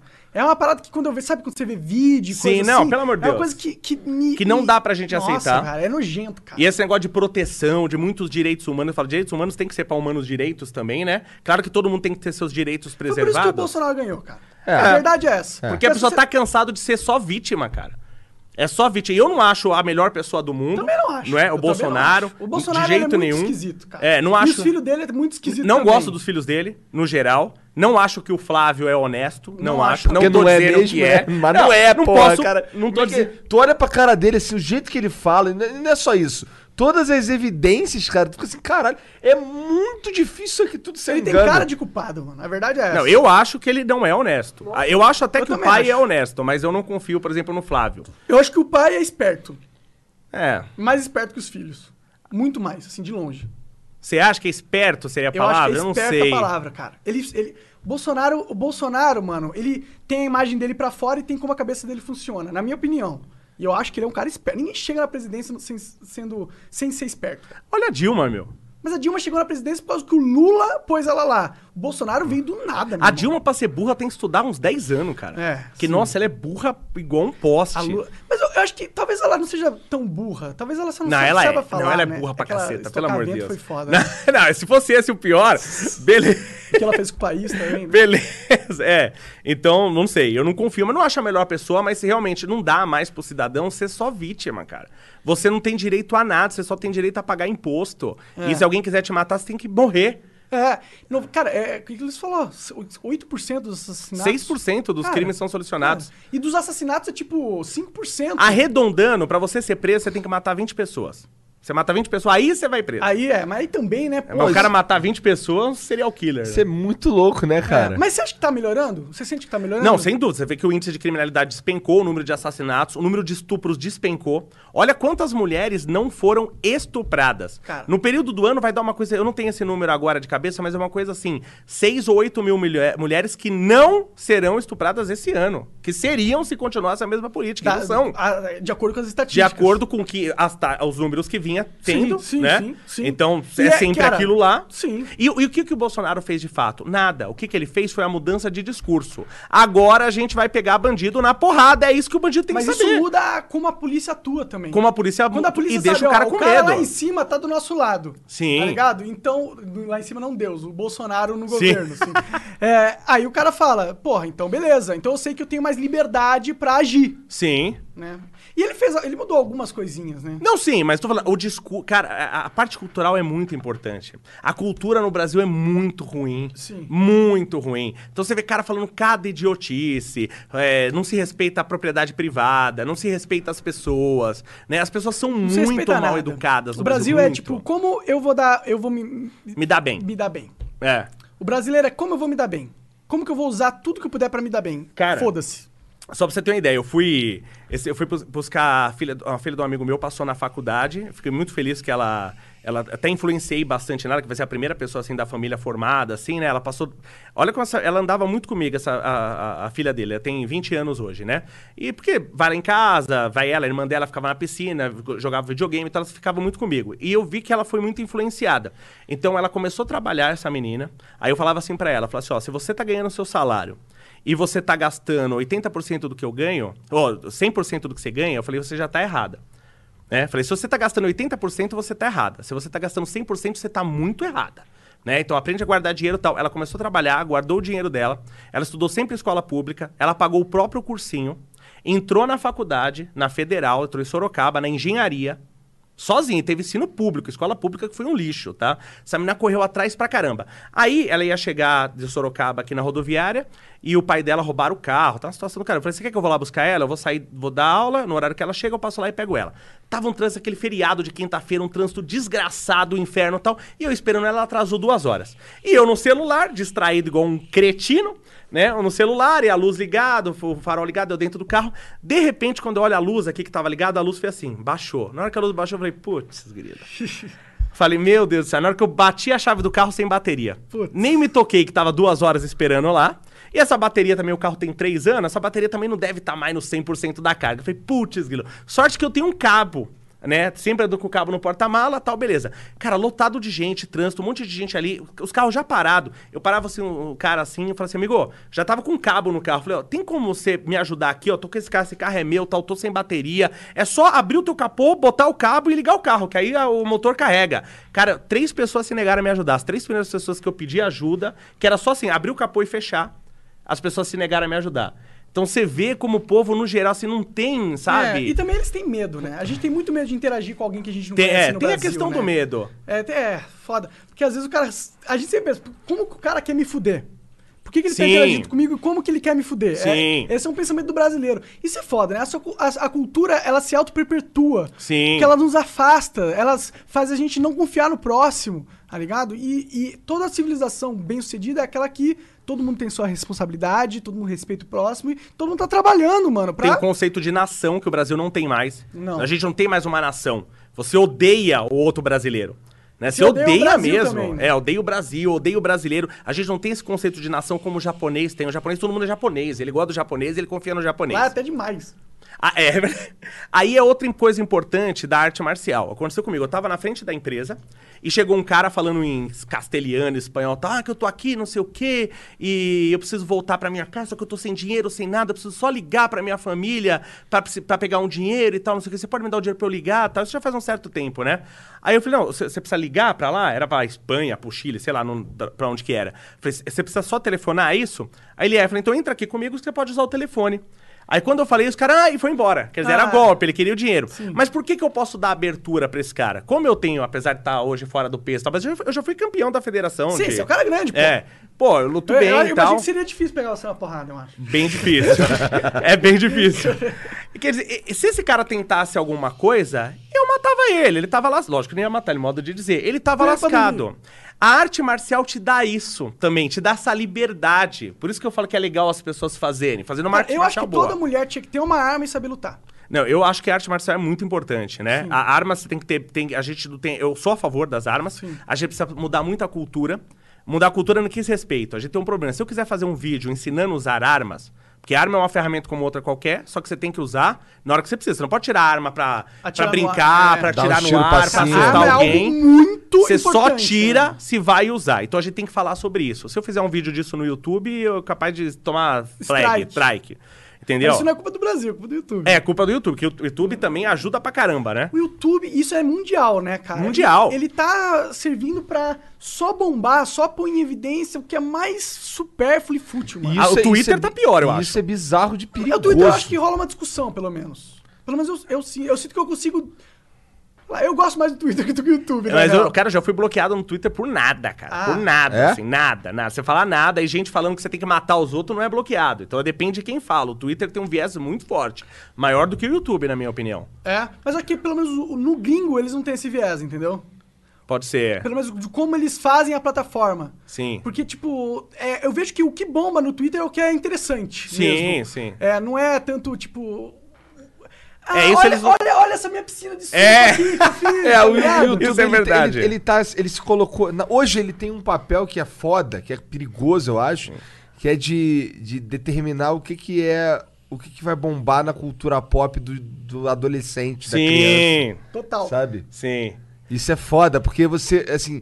É, eles estão definitivamente decidindo isso e ativamente decidindo Eles isso. têm um poder de sabe? engenharia social fudido. Sim, Sim. cara. Né? Vamos, Mas vamos, é- essa, vamos- essa é a questão. grande verdade. Essa questão da arma que você falou, eu sou totalmente a favor do posse de arma e tal. Acho que é um direito, tem que ser um direito que a gente não tem no Brasil. O direito à defesa tem que ser um direito natural do ser humano. Qu- Qualquer animal pode se defender. Que bandido vai entrar na casa que sabe que tá armado? O cara. É, então tem que ser a um direito natural. Só que eu- a, a gente precisa começar a falar sobre isso no Brasil. Você vê brasileiro, o cara que gosta de pesca, o cara nunca fez uma aula de pesca. E o cara pesca como profissional. Por quê? Tem um monte de programa, um monte de canal no YouTube, por exemplo, que fala sobre isso. A arma, por exemplo, é vantagem sempre? Não é? Por exemplo, eu andar com. Se eu tiver com uma arma aqui, eu vou estar mais seguro? Sim. Se eu tiver no Rio de Janeiro, por exemplo, eu vou sair de carro e pegar a linha amarela com arma? Não. Não e se te assaltar, é certeza que te mata. Meu, porque ali os caras descem 10 caras com um fuzil, lá, não faz Lá diferença Rio- eu estar no armado. Rio, o nego não rouba de, de, de- de- na faca. No Rio É, outra- o Rio- o Rio é tá- outra coisa. Aqui em São Paulo é bom, no Rio não. Então tem que ter mudar a cultura pra explicar pras pessoas isso, que hoje também parece, eu sou totalmente a favor de posse de arma, a gente tem que mudar, o brasileiro tem que ter o direito de se defender, mas também tem gente que tá achando que ele tá com uma arma, ele tá 100% Que seguro. vai não andar é. de arma em qualquer lugar e foda-se. No Rio é pior. homem, né? É, No Rio é pior, eu não ando armado no Rio. Entendi. Entendeu? Agora São Paulo é vantagem. No Rio nem a pau. Nem a pau, meu. Cê, bo- não tô falando de preço, você sabe que é assim. É, lá é foda. Mas assim, por outro lado, se todo mundo andasse armado no Rio, e, e- é que é foda porque assim. O, Piora se todo mundo andar armado? você- Imagina, Não, ó, não. você vai assaltar um carro. Aí tem um monte de carro no trânsito. Isso. Aí chega os caras com fuzil. Você tem arma. E não vai, poder usar. Você Sim. vai morrer. Mas e se todo, Todo mundo ali tiver. tem arma também? Meu mestre de arte marcial, ele fez um curso de Krav Maga em Israel. Aí chegou lá, o cara fez uma pergunta, gente do mundo todo, tá? E um cara fez uma pergunta pro cara de Israel. Falou assim, tá, mas e... Aí sempre, isso, qualquer curso de arte marcial é assim, os caras fazem hipótese, que passou por isso, passou por aquilo. Aí o cara fez assim, tá, mas e como que a gente faz em assalto no carro? O cara chega no carro e vai te assaltar. E o cara disse, "Ah, mas como assim ele vai te assaltar no carro? O cara chega no carro e vem me assaltar, eu tô no carro... ele, Mas como que o cara vai te assaltar no carro? O cara de Israel não entendia. Entendi, isso. cara. É louco. Eu, já- eu já, eu já passei por isso também. Os caras, cara, como assim? Como, né? Isso é possível? Ele não entendia por quê. Ele falou, meu, se o cara for te vidro. Por assaltar. que você trancou o carro, tá É. ligado? Se o cara for te assaltar, o cara do lado tá armado, de trás tá armado, o outro tá armado, todo mundo vai meter bala nesse cara. Acabou. Então não existe roubo de carro em Israel assim no trânsito. Sabe como que acontece hoje em dia? Hoje em dia, quem tem posse de arma são só os bandidos. Só os bancos, sim.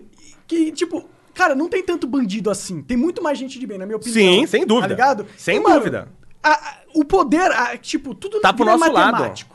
Se você muda as alavancas de poder, Sim. muda, muda como o jogo Mas a se... violência, o- o- se você pegar a era PT, a, a violência, ela, ela, meu, ela foi assim, cresceu absurdamente. A gente tem mais. No Vietnã, toda a guerra do Vietnã. A guerra do Vietnã, quem estudar a história norte-americana, vai ver que a guerra do Vietnã foi um escândalo nos Estados Unidos. Todo mundo tá morrendo e era protesto, e era não sei o que, foi um escândalo. Em toda a guerra do Vietnã morreram 50 mil soldados americanos. Em toda a guerra do Vietnã. No Brasil morre 60 mil por ano. A gente tem mais do que o Vietnã por ano. Né? O negócio aqui é um absurdo. Sim. E a gente tá achando isso normal. Não, é a gente não, né? Uns caras malucos aí, né? Isso, só que aí tá. Quando você tá vivendo num estado de violência, você aceita mais perder os seus direitos. Isso é estratégia governamental. Tá? Você aceita. se- Igual, tipo, quando começaram. Antes você entrava no avião. Eu peguei avião moleque, que a gente pedia pra entrar e tirar foto na cabine do piloto. O piloto abria a cabine, a gente tirava foto. Hoje não, hoje você tem que tirar tudo, e tira o cinto, e tira as calças, tira a cueca, e não pode levar um copo d'água, e leva um perfume, não pode, porque você vai explodir o avião com perfume. Cara, uma vez os caras pegaram e roubaram um isqueiro que eu tinha comprado, mano. Eu Fiquei muito puto. É um isqueiro, Um is- mano. é, como é que eu vou expl- eu, eu- Os caras não deixaram eu entrar. Eu fui pro Rio de Janeiro com um tripé. Porque gravo tal, ia gravar lá, tava com um tripé de plástico, assim, desse tamanho. Aí a moça falou assim pra mim: não, mas você não pode entrar com esse tripé, você tem que despachar. Eu falei: se eu quiser pegar todo mundo aqui nesse avião, você acha que esse tripé me ajuda muito? Falei, olha meu tamanho, eu falei pra ela, não me ajuda Mano, muito, tipo, qual é a diferença atrapalha. do tripé e, a- e o seu braço? E eu entrei com uma barra de magnésio no avião, que eu tinha esquecido no- na minha bolsa, porque dou aula com isso, e magnésio é extremamente reativo explosivo. Caralho. E ninguém me parou, eu esqueci na bolsa. Quando eu cheguei lá, que falei, nossa, um magnésio. O magnésio podia... o magnésio, ninguém Podia ter pegou. causado acidente, É, não, os não, cara não, não- podia, na verdade. Podia, mas é os caras... Mas aí tá, porque... Mas se você quisesse montar uma bomba caseira ali, o magnésio ia ajudar. Não, dava, não, pra estourar alguma coisa não. Dava pra eu fazer uma graça. Entendi, entendi. Mas podia ficar, dar um susto. É, uma graça no avião. É, dava pra fazer uma graça ali. É, mas, pô, por que, que a gente hoje é tão chato a gente aceita isso, perder essas liberdades? Por causa da, da violência que teve do 11 de setembro e tal. É, foi, foi lá? Foi lá É que começou estratégia isso. Então a violência tá em alta é bom pra quem quer comandar o seu povo. Por isso que deixou Se- desbancar. se- eu sinto uma coisa, eu sinto que o mundo tá é, saindo de controle. É oito, quase 8 bilhões de pessoas no mundo, né? É, Como eu- você controla E eu isso? acho que esses caras que eram muito poderosos, depois que a internet. é, Eles perderam muito poder. Sim, perderam demais. E agora eles estão, puta, mano, como que a gente mantém? recupera esse poder. Mas eles desarmar o povo é um jeito, é. desarmar um povo é um jeito, controlar a mídia é um jeito. Isso que eu fico muito ferrado Eles com sempre alguns. controlaram a mídia. Sempre. Isso que Mas eu fico- agora parece mais acentuado, não parece? O controle da mídia? Eu acho que o, o controle da narrativa ainda, e cada vez mais polarizado. se investe mais agora. Porque perderam o controle, justamente pelo que o Monarca falou, perderam o controle. sim. A gente tem que botar mais dinheiro, porque antes você só tinha notícia pela mídia. E a mídia, cara, eu, Agora eu entro no Twitter pra saber o que, que tá acontecendo, falado pelo Joãozinho. Sim. O Joãozinho que deu o a cara, às vezes, que mim. tá lá, às vezes o cara aconteceu É. um acidente. É o cara que trabalha lá, ele grava um vídeo e ele fala o que aconteceu. Mais rápido que qualquer coisa. Isso é, é incrível e mais preciso. Sim, sim. É mais. Cara, é, tá tão idiota o Brasil. Tem um vídeo, se você procurar. Isso foi uma matéria, se você procurar na internet, você acha. Uma, uma senhora, essas, acho que era do interior do Paraná, tá? Um casal, né? Mora numa casa, bateram na porta do casal. O marido foi abrir. Quando ele abriu a porta, o cara com um facão na mão deu com o facão na cabeça dele. Caralho. Imagina, o cara abriu a porta tomou um facão na cabeça. Tomou um facão na cabeça, caiu, mas não morreu. A mulher escutou o barulho, né? O cara tentou reagir, tal, escutou o barulho, viu o que estava acontecendo. Ela estava no quarto, que era do lado da sala onde ela abriu a porta. Ela tinha um pedaço de pau lá no quarto. Ela pegou esse pedaço de pau e deu na cabeça do cara, que agrediu o marido dela. Aí o cara ficou tonto, tal, fugiu e legal. Ela salvou o marido dela. Bacana. Aí foram falar com um policial. Aí perguntaram pro policial: num caso como esse, o que a pessoa tem que fazer? O policial falou: num caso como esse, o ideal é não reagir. Como que você abre uma porta, toma um facão na cabeça e você não reage? Qual é a sua opção? Os caras acham que a gente vive num, num Não. mundo- na série. Não TV, reage. né, a gente fala arte marcial pra isso. A arte marcial serve pra quê? Pra você proteger você, não seus bens. Tá? Então, se eu chegar e quero te matar, você vai usar arte marcial pra se defender. Se eu chegar aqui com uma arma e falar, me passa o celular, o que, que você faz? Passa o celular. Passa lá, é um celular, foda-se. É neste momento que você não reage, quando alguém at- atenta contra os seus bens. Contra o seu patrimônio. Quando alguém atenta contra a sua vida, a única coisa que lhe resta a fazer é É reagir. reagir, total. Não tem Porra, outra caralho, o cara opção. tá Vai morrer. matar. Como é que um policial me fala? Eu até entendo que ele não pode falar outra coisa. É o, é, é o se ele falar outra coisa, ele, não tá pensa ferrado. que ele tá falando. É, se ele Se entrasse na casa dele, ele não ele, ia é esperar. ele, ia- ele teria matado o cara. É, claro, Lógico. claro, claro. Entendeu? Só que você tem que fazer. Só que você- tá tendo uma narrativa que mata as pessoas. Essa narrativa mata as pessoas. Porque você fala, o cara vai pra te matar e você não reage, você morre. Sim, não faz né? Não precisa ter muito raciocínio lógico pra chegar a essa conclusão. Agora é curioso como a política, no geral, não, a lógica não existe. Não se mede resultado de nada. Não se mede resultado. Então eu vou fazer uma política pública. Eu quero chegar aqui. Então eu vou seguir este caminho. Eu cheguei aqui, ótimo, tá certo. Não. Cheguei pra lá, opa, me afastei, eu tenho que mudar. Não se A mede política no. Brasil é, é feita moda caralha muito forte, mano. E é só por narrativa. É. É. só pra fazer as pessoas concordarem com você. É só pra atrair voto. É, sempre foi um. Política sempre foi um quesito de popularidade, não de quem ia fazer É, o Sim. melhor, um né? concursinho e tal, É. né? Ô, você, eu sou bonitinho. Por isso que, Collor mano- ganhou porque era bonitinho, É, cara, né? nossa, cara? essa eu lembro muito bem. Agora você falou da questão se todo mundo fosse armado. Como eu falei pra vocês, pra toda questão social existe um episódio de South Park que explica. É. Tem um episódio de South Park que libera arma pra todo mundo. Ah. Já assistiu esse? Não. Assiste, é muito bom. É muito bom. E o que To- eu- todo mundo tá armado. Aí o que acontece? Aí sei lá, a- o cara chega em casa, né? a- e a mulher tá cozinhando, né? Aí falou assim, pô, mas o jantar ainda não tá pronto? Ela, não, eu tive que fazer, não sei o que, tal, tal, tal, não deu tempo. Aí o cara puxa uma arma. Depois de uma discussão, o cara puxa uma arma. Mas todo dia eu quero, chego do trabalho, não sei o que, quero comer, e não tenho a comida, não sei o que, e com a arma pra mulher. A mulher, calma, meu bem, não sei o que. Aí ela puxa a arma. Agora todo dia eu tenho que aguentar sua pressão. Aí o com a arma pro outro. Aí os dois, não, mas peraí, vamos conversar e tal, não sei o que. No final das contas, não tem mais uma briga na cidade. é tipo Guerra Fria. Todo Sim, mundo tava é, armado, cara, não teve a guerra. não funciona, mano. Lógico que eles brincam, eles te- estereotipam. Ah, claro, né? eles explodem o, O negócio. A, a- a mensagem ao máximo. Ao máximo, é. mas eles têm razão. Se mas- todo mundo tá armado, você não vai ficar arrumando confusão Cara, você acha que lá em Esparta tinha roubo? É, o tinha roubo, mano. Que porque você assaltar um cara podia custar a tua vida. Cara, tem, tem um- uma, uma história interessante. Quando. Quando. Os romanos, eles, eles invadiram o Egito, né? Eles dominaram o Egito. Isso, século I, né? Eles invadiram o Egito e tal, não sei o quê. Tinha uma coisa que era muito estranha pros romanos, que era a mumificação. Eles não achavam certo aquilo. Aquilo era uma coisa que não agradava aos deuses e tal, que era errado, era, uma- era blasfêmico. Então eles fizeram uma lei. Quando eles entraram, na época ainda logo depois que a Cleópatra morreu, eles fizeram uma lei no século I. Não pode mais mumificar. Tá? Então fizeram essa lei, não pode mais mumificar. Legal. Durante sete séculos, os egípcios continuaram mumificando. Sete séculos continuaram mumificando. Bastante tempo, né? Pau no cu dos romanos. Pau no cu dos romanos. Era a tradição deles. Legal. No século VII, começou o domínio árabe. Os árabes invadiram o Egito e começou o domínio árabe. E os árabes também não achavam aquilo certo, ficar mumificando as pessoas. Aí eles pegaram lá e falaram, "Ó, gente, chegaram lá no Egito, eu vi que tem uma lei aqui dos romanos tal, né? Que não pode mumificar, tô vendo que tem uma múmia aqui, outra ali, vocês estão mumificando. Então, a gente vai fazer valer essa lei, tá? É a mesma coisa, só vamos fazer valer essa lei. É, se a gente pegar mumificando agora, a gente vai matar a, pe- a pessoa, tá? Pararam as mumificações. Do dia pra noite pararam.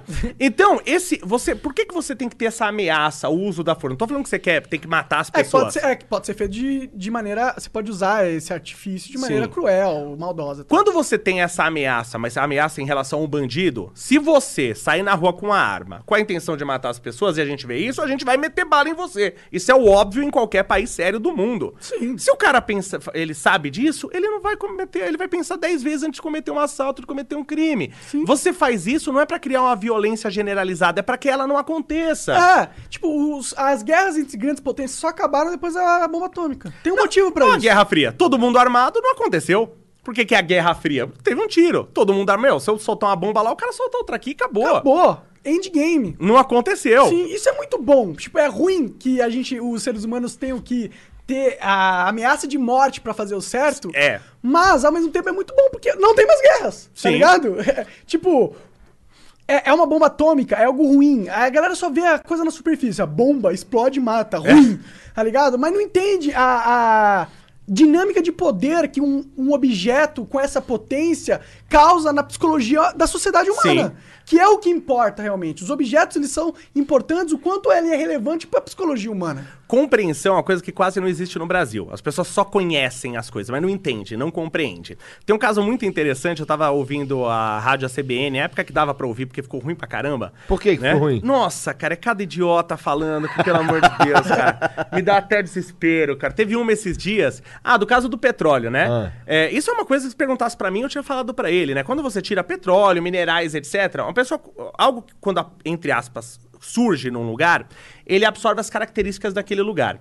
Então todo petróleo ele tem uma espécie de DNA. Isso a pessoa faz com mel. Você tem, por exemplo, é, muito mel falsificado. Os Estados Unidos consomem mel pra caramba. Os Estados Unidos é um baita Mel consumidor. falsificado. Mel. O cara faz xarope de milho e mistura com mel. É muito mais barato. Meu Deus, cara. É, ele, a gente compra esse também e não sabe. É, né? não percebe. É, só que os Estados Unidos consomem, acho que é um dos maiores consumidores de mel do mundo, os Estados Hum. Unidos. Os caras consomem. Você vê, os, todo filme americano, Sim. melzinho, É, no waffle e tal, né? Os caras consomem pra caramba. E eles falsificam muito mel. Então, todo o mel que chega, eles fazem análise e tal, não sei o quê, e ele sabe de onde aquele mel veio. Ele sabe se mel veio da China, veio do Japão, veio do sei o quê. Ele sabe, porque ele mantém as características do lugar. A abelha colheu a flor daquele lugar, aquele flor da, aquela flor nasceu num solo com essas características, ele sabe. É a coisa mais óbvia do mundo, é só você não ser um retardado que você sabe que é possível identificar um petróleo, de onde ele veio. Quando teve esse problema do petróleo Mas aí isso que vazou... Parece tão fácil de saber de onde que vem a porra do petróleo. Não é, não é como se tivesse petróleo pra caralho pra todo lado. tá ligado? É, o Joãozinho ali tá tirando petróleo. Não, só grandes empresas tiram petróleo. É, não é a- difícil você identificar a composição, saber um- é uma, é uma estrutura completa de hidrocarbonetos e não sei o que e tal, você consegue identificar. Aí a mulher, co- mas como a narrativa de que o petróleo era da Venezuela era ruim pro pessoal de esquerda, então a moça lá da CBN, Tatiana Vasconcelos, é uma cretina, uma mulher que pra ser burra tem que estudar pra caramba. Ela pega e fala assim, não, porque é impossível, nem a NASA, nem ninguém no mundo consegue identificar a origem de um petróleo. Ela não tem conhecimento nenhum pra isso. Ela falou por quê? Pra defender a narrativa dela. Então isso não pode acontecer uma- um jornal co- É, como a jornal é CBN. foda. Mas só isso que, acontece hoje em dia. Que né? teve Heródoto Barreiro. Ba, ba, Heródoto Barbeiro, perdão. Heródoto, teve, a CBN teve Heródoto Barbeiro. E agora ter Tatiana Vasconcelos é. Né? Bom, o que, que eu tava falando? Ah! Mas na verdade deve ser porque quem assiste rádio é esquerdista, né? Então eu cara? não, eu Será? ouço pra caramba. É. Eu não Ou sei talvez ele por precisa ter Quem um- ouve rádio esquerdista. É, não. Seguinte, olha só, se você tá ouvindo rádio, Você não tá é ouvindo um podcast, comunista você é um esquerdista de merda. talvez quem ouviu o público, o, programa deles tinha um viés. Eu assim. sinceramente não sei porquê, né? Mas vamos lá. Ela só queria falar alguma coisa e saiu a primeira ela queria. que ela pensou na é, cabeça na dela. verdade, não. Ela queria como favore- fa- favorecer o Bolsonaro essa narrativa. e Ela é totalmente contra, então não interessa a verdade, interessa a narrativa. Bom, agora lembrei que eu ia falar. É, os caras estavam falando uma coisa que era muito legal, que eles queriam fazer, tipo, uma terraformação em Marte. Isso foi tema até de um jogo. Como é que chama aquele jogo exclusivo da Microsoft lá? Que você pegava as esferas, várias esferinhas. Puta, um jogo... não sei. Eu sei que o Elon Musk já falou várias vezes sobre isso. Putz, como é que. Era um jogo com uma menininha meio amarela, com a roupa amarela. Nossa, não faço ideia. Caraca, exclusivo. Não, foi- é que não foi É muito que eu não sucesso. jogo console, eu não jogo console. Putz, exclusivo da, da- da- do Microsoft. Beleza, esqueci o nome desse jogo. Cheguei até a fazer vídeos dele e É tal. um de tiro? A menininha que fica dando tiro? Ele não é muito. É mais de resolver uns puzzles, Ah, então tinha umas sei. esferas que achava, esqueci o nome. Alguém vai lembrar aí, escreve no campo Ah, de já comentários tô aí. É, escreve aí, vocês não conseguem ver, né, os comentários. É, é de propósito, ele não quer ver. Ah, senão a gente ia descobrir qual era o jogo. Mas beleza. Esse né, conceito de terraformação é antigo, todo mundo sabe e tal. E aí estavam falando sobre fazer uma terraformação em Marte. A primeira coisa, qual que é, Marte tem vários problemas, né? Não tem um campo magnético para proteger a gente das partículas carregadas do espaço e tal. Você não tem atmosfera, que eu não sei vocês, mas eu particularmente gosto de Também respirar. gosto. Curto. Né? Você não tem atmosfera, é ruim. E uh, fora do fato de respirar, como você não tem atmosfera, de dia faz 300 graus, à noite faz menos 50. Não sei os dados, tô falando só, de sim, exemplo. mas, sim, mas é um. Hã? Esse, Record, Record, tá. obrigado. Record, esse jogo é ruim também, não pegue não, porque É, eu não é peguei grande pra coisa. jogar ele e achei ruim Não é mesmo. grande coisa. É. Mas tudo bem. Não é grande Jogo coisa. ruim lançando é que mais tem, né? O começo é legal, chega ali, você joga uns 5 horas, já fica um saco. Mas faltou criatividade. mas sim, continuando. Não, va- vamos pra lá. terraformar Marte. Isso. Aí o que, que você tem que fazer? Você tem que fazer um efeito estufa, colocar uma atmosfera para ter um efeito estufa, porque ele absorve o ca... não deixa entrar tanto calor de dia e segura o calor de à noite. O efeito estufa é responsável pela estabilização da temperatura no planeta, é por isso que a gente tá aqui. Aí quando ela leu essa matéria, lógico que ela não deu todos esses detalhes, ela só leu a matéria lá e ela falou assim: "Pô, que legal o efeito estufa em Marte, né?" Só falou isso. Que legal o efeito estufa em Marte. Aí um cara mandou uma mensagem e falando e ela leu a mensagem, falando que era um absurdo ela falar que efeito estufa era legal e tal. Por quê? A gente tem os problemas com o efeito estufa na Terra, que fala do Sim, aquecimento sim, e tal. camada de ozônio, o que, cara. que o cara só entendeu disso? Efeito estufa, ruim. Ele só entende o início, ele não tem compreensão. O meio todo ele não compreende. Ele é só. é, o, o- ser humano tá vendo um papagaio. só o que ele quer entender. Ele nem quer, ele tem não minha- consegue. Tem minha, tem minha narrativa. Igual você tava falando da, da Tatiana, eu acho. Sim, Tatiana Vasconcelos. Então, você tem, você tem, tem minha narrativa aqui, certo? É, esse cara aqui falou algo que... Vai contra a minha narrativa. Não necessariamente vai contra a minha narrativa, mas assim, mas ah, Não ajuda? tem uma perninha que daria pra entender se eu forçasse muito a barra. O cara disse X, mas se eu forçar muito a barra, daria pra eu entender Y. Tá ligado? Aí o cara força muito Força a ao barra extremo. pra Isso. entender Y. Pior que precisa ser inteligente pra forçar a barra, porque você tem que inventar várias. várias... E assim, uma, uma parada, que, uma parada que, eu, que eu vi é que assim, o Monark ele fica falando merda no Twitter. falando merda. Eu acompanho. Tá ligado? Então, eu ele- acompanho. Ele fala coisas no Twitter. E assim, uma das paradas que. Assim, tem, tem várias paradas que ele fala ali que só tá mal explicado, tá ligado? Sim. É, assim, só, é legal, que ele só tá mal explicado. Ele só tinha que ter. Tanto que apareceu o Monark corrigido, né? Tem o Twitter do Monark Isso é por corrigido. causa que eu sempre erro português, Luciano. Nunca acerto. Não, mas mas o o- Twitter é, é- é- é um, é fenômeno incrível. Do, é tipo meio assumir, né? É. Você escreve certo no Twitter, quando você aperta o botão, acho que tem alguma coisa no algoritmo que troca. muda o- as um ale- Não é possível, cara. Cara, eu, eu- eu nem, É. eu nem consigo me defender porque eu só escrevo e mando assim. Então, eu mas é o que eu queria dizer, que assim, que, que os caras que eu já vi várias vezes, a gente já falou disso aqui também, que tem os caras que pegam o tweet dele e distorce de um jeito. E não é, qual- é um bunda rachada, é um cara famoso, tá ligado? Os Sim. caras famosos que faz isso. E eu fico cara assim, relevante. caralho. Eu fico assim, puta, você, ou você é burro ou você é mau caráter. Só tem uma Só- ou uma é, é, dessas. concordo, concordo, acontece concordo. muito. E aí eu fico assim, porra, Por que, que será que tá essa. É, é a internet, né? Porra, internet bizarro, cara. isso. É, é porque é, qual que é o problema da in- a internet? Tem coisas maravilhosas. né? Eu acho que é uma ferramenta que é das piores, das ferramentas mais mal usadas do mundo é a internet, que ela tem a, ferramenta de maior potencial e mais mal usada. A internet deu voz pra todo idiota. Então imagina um cara, a média de QI no mundo é uns 100, 100 pontos de QI. No Brasil uns 70, eu- não, tô brincando. Né? Uns 100 pontos de QI. O cara que tinha 60 pontos de QI, esse cara não era ouvido. Quem que ia dar atenção pra esse cara? Só que esse cara agora ele tem voz, ele fala na internet. Mas quem que ele vai atrair? Esse cara com 60 pontos de QI? Atrai os que tem 40. E aí você cria um grupo, e essas narrativas idiotas, tipo terra plana, ganha muita força. Cara, Você- terra Cara, plana Terra um plana é um fenômeno. Cara, você tem que ser um total e completo idiota. Eu quero levar pro. Eu tenho um debate fi- filosófico. Ou você, quer, ou você quer uma posição de poder no meio dos idiotas também, pode ser. É, eu acho que. é, isso também acontece. Eu quero, eu quero levar um terraplanista lá pro debate filosófico. Eu quero ver como esse cara. Porque, cara, é que tem um monte Tem que de. ter uma lógica pra ele, né? Não, quem, quem defende também a Terra. A, a- a maioria das pessoas sabe que a É, Terra é redonda. 99% não. Mas também a maioria das pessoas, se eu perguntar porque a Terra é redonda, ela não sabe provar que é. Entendi. Você Eu, entendeu? então, eu, por exemplo, não sei. Eu É, sei então tem porque- vários fenômenos. Vocês já assistiram? Tem uma, uma série muito legal na Netflix. Ah. Que é a Perdidos no Espaço. Em cima daquela sim, Você assistiu? sim, Meu, boa. assisti. Putz, quem não assistiu, assista, hein? Boa. Assistiu mesmo? Assisti. Boa pra caramba. Lembra que eles têm um planeta que eles vão e aquele planeta tá morrendo. Aham. Eu assisti faz muitos anos, minha Não. memória tá. Não tem problema. É, ela vai. Aí a mulher, pra perceber que o planeta tá morrendo, ela vai pro espaço. Uhum. Ela percebe a radiação de Rankine. E pela radiação de Rankine, ela sabe que tem que ter um buraco negro. Então ela foi pro espaço, ela é uma engenheira. Ela foi pro espaço e percebeu que aquele planeta vai morrer. Quando ela volta, ela, ela encontra um biólogo que é muito amigo e ela resolve falar pro biólogo que ela não podia contar que aquele planeta ia morrer, porque ia dar um caos lá. Aí ela resolve contar pra esse biólogo que é muito amigo dele, dela. Aí o cara fala, quando ela começa a falar, ela fala assim: eu sei. o cara fala, o biólogo, eu sei, o planeta tá morrendo.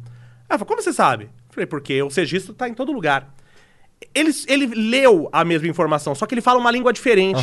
A informação da verdade, ela tá em todo lugar. Tem... É, sim. Tá? E ela tá em. Pode ser várias lida línguas. de várias maneiras E, diferentes. e ela fala. em- A, a- a verdade está em várias línguas. Tem a, a mulher que era engenheira, ela lê essa língua, da exatas. O cara biólogo, ela lê a língua da biológicas. O cara de humanas, esse, esse não serve pra nada, não ia ler nada. Não, brinca, brincadeira. Brincadeira. Não, não. Você fala, Pega, aí, pega minha 12 lá que eu vou dar um tiro nesse cara. Não, brincadeira. Eu admiro pra Quando eu comecei a trabalhar com isso, eu admi- comecei a admirar Mas as áreas de o problema humanas. não é de humanas. A gente precisa ter os caras foda Lógico. de humanas. O problema é que a- a- tem muita gente de humanas que não, não, não leva a sério a parada mesmo. É, então, é que, é, por exemplo, você faz um curso como engenharia, medicina, não dá pra enganar muito. Não dá pra enganar. Humanas, o cara consegue ser um charlatão. Ah, E mas- ele consegue, então Consegue. tem esse problema. Mas é inegável que a gente precisa dos filósofos. a gente A administração é precisa- humanas, é extremamente importante. Admi- Eu falo brincando, lógico, né? Que você vê um- é que você vê uns caras defendendo da área de humanas que são uns completos e total idiota. Você não vê um engenheiro idiota falando lá na Globo, você não vê um biólogo idiota, um médico idiota falando na Porque Globo. seria Agora, um cara de humanas, você vê e você não tem responsabilidade. Um filósofo fala qualquer besteira, ele não tem que, que dar. É porque se, a- se o cara. Se ele convenceu o interlocutor dele baseado na ignorância do próprio, ele se sai bem. Já no. É muito fácil saber o erro do engenheiro. É matemático, Sim, né? o prédio mano? cai e tal. É, Você é. sabe fácil. Você pega o cara que é considerado um dos maiores filósofos do Brasil. Você vê que o Brasil tá na merda. Que é o Leandro Carnal. O Leandro Carnal tem um vídeo dele no YouTube. Vai lá e pega tá esse vídeo falando que ele não entende por que, que um muçulmano. Que pega uma bomba, entra numa escola e explode todas essas crianças, por que, que esse cara é um vilão? E o Leônidas de Esparta, que matou várias pessoas, esse é um herói. Pô, não acredito que Meu. ele falou isso, cara. O cara que não entende a diferença entre matar e assassinar, primeiro, uma coisa é o seguinte: eu, se eu vou, pego uma bomba, entro na escola e explodo um monte de criança, eu sou o quê? Um assassino.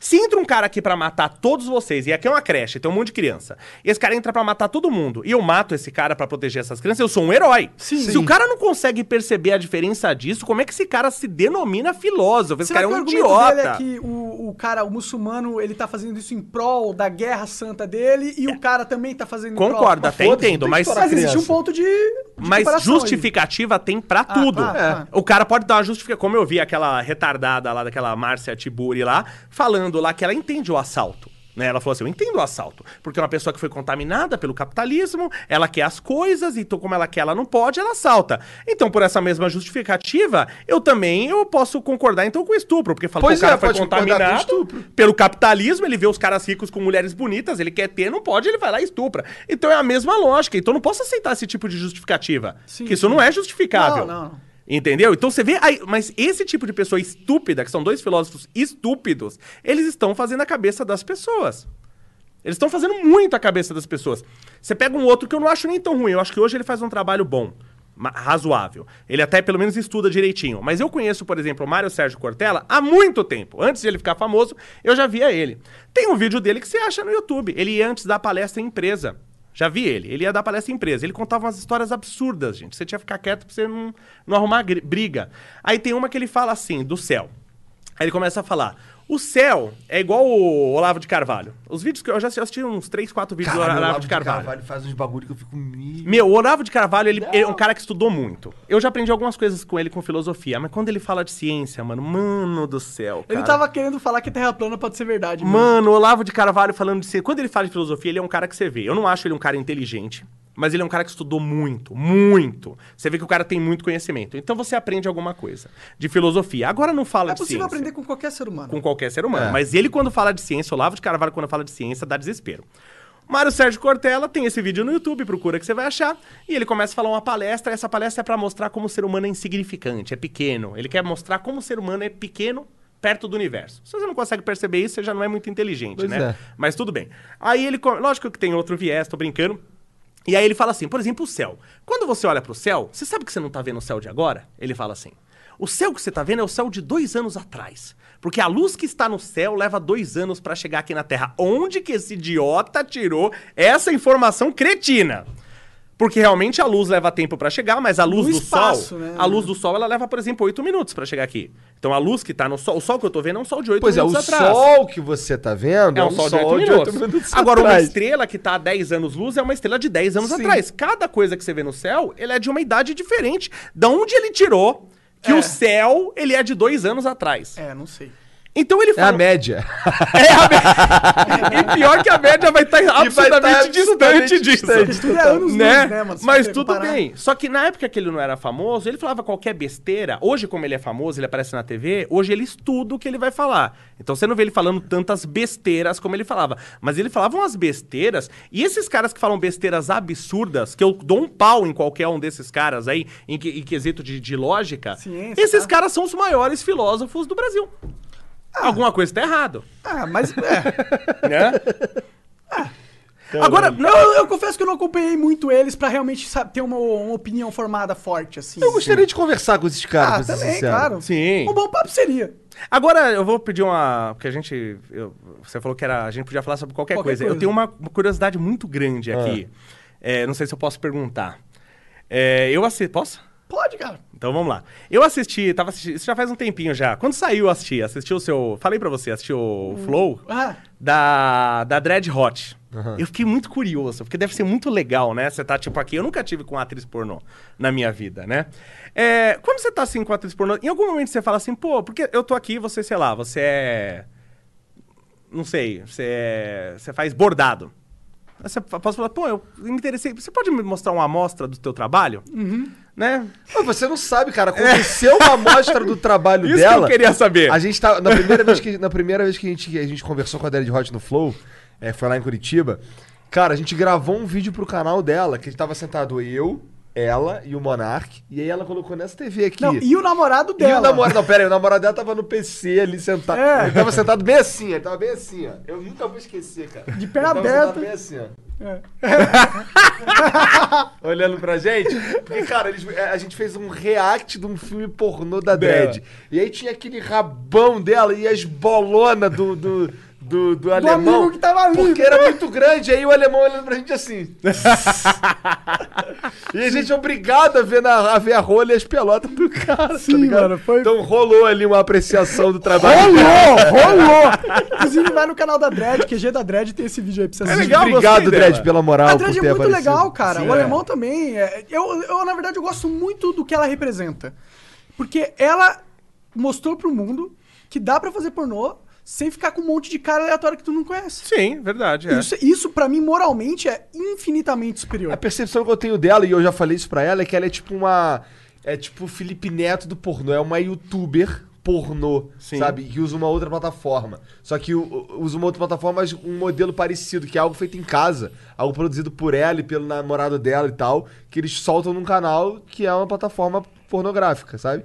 Mas o- o- a maneira como a coisa é feita é, segue os moldes do, do que, do que eu faço, sabe? Peraí, como assim? É porque assim, eu percebo. Ela, ela, É ela- analisar analytics, é fazer vídeo, pensar na thumbnail. É. Não, é que ele falou que faz o mesmo que a Dread Hot eu tava. Ah, fiquei- sim. eu fiquei Mas, pô, curioso como- é, nessa como parte. Ela, fa- ela faz esse trabalho de, de, de, de- de, sei lá, ser uma personalidade Sim. da internet, só que usando o pornô como, como mídia, sabe? Isso é, isso é maneiro. E parece que encara isso super de boa, né? Isso que eu Sim, acho legal, cara, né? parece- tipo, é um trabalho, né? É, claro que, pô, como, como nós sofremos as nossas coisas com o YouTube, ela também sofre, né? Sim. Mas, Deve ter que aturar uns babacas e É, tal, tem é. que lidar com isso. Que foi uma coisa, uma coisa até que eu tinha muita preocupação no começo, quando eu comecei lá, pô, 2006, né? É, hoje, por exemplo, eu tô lá no trabalho, tô lá, chega um colega meu, não sei o que, às vezes até mais velho que eu, cara, ô, o que, que você tá jogando agora, tal, né? É, falou, ô, você viu que saiu tal jogo? É, quando eu comecei lá atrás, eu, com a idade que eu tinha, eu não podia falar que eu jogava videogame. Porque era uma coisa feia. Tipo, jogar Sim, videogame era tipo empinar pipa, era coisa de vagabundo. sim, entendi, entendi. Você entendeu? Então ou você era criança ou você era vagabundo Sim. pra jogar videogame.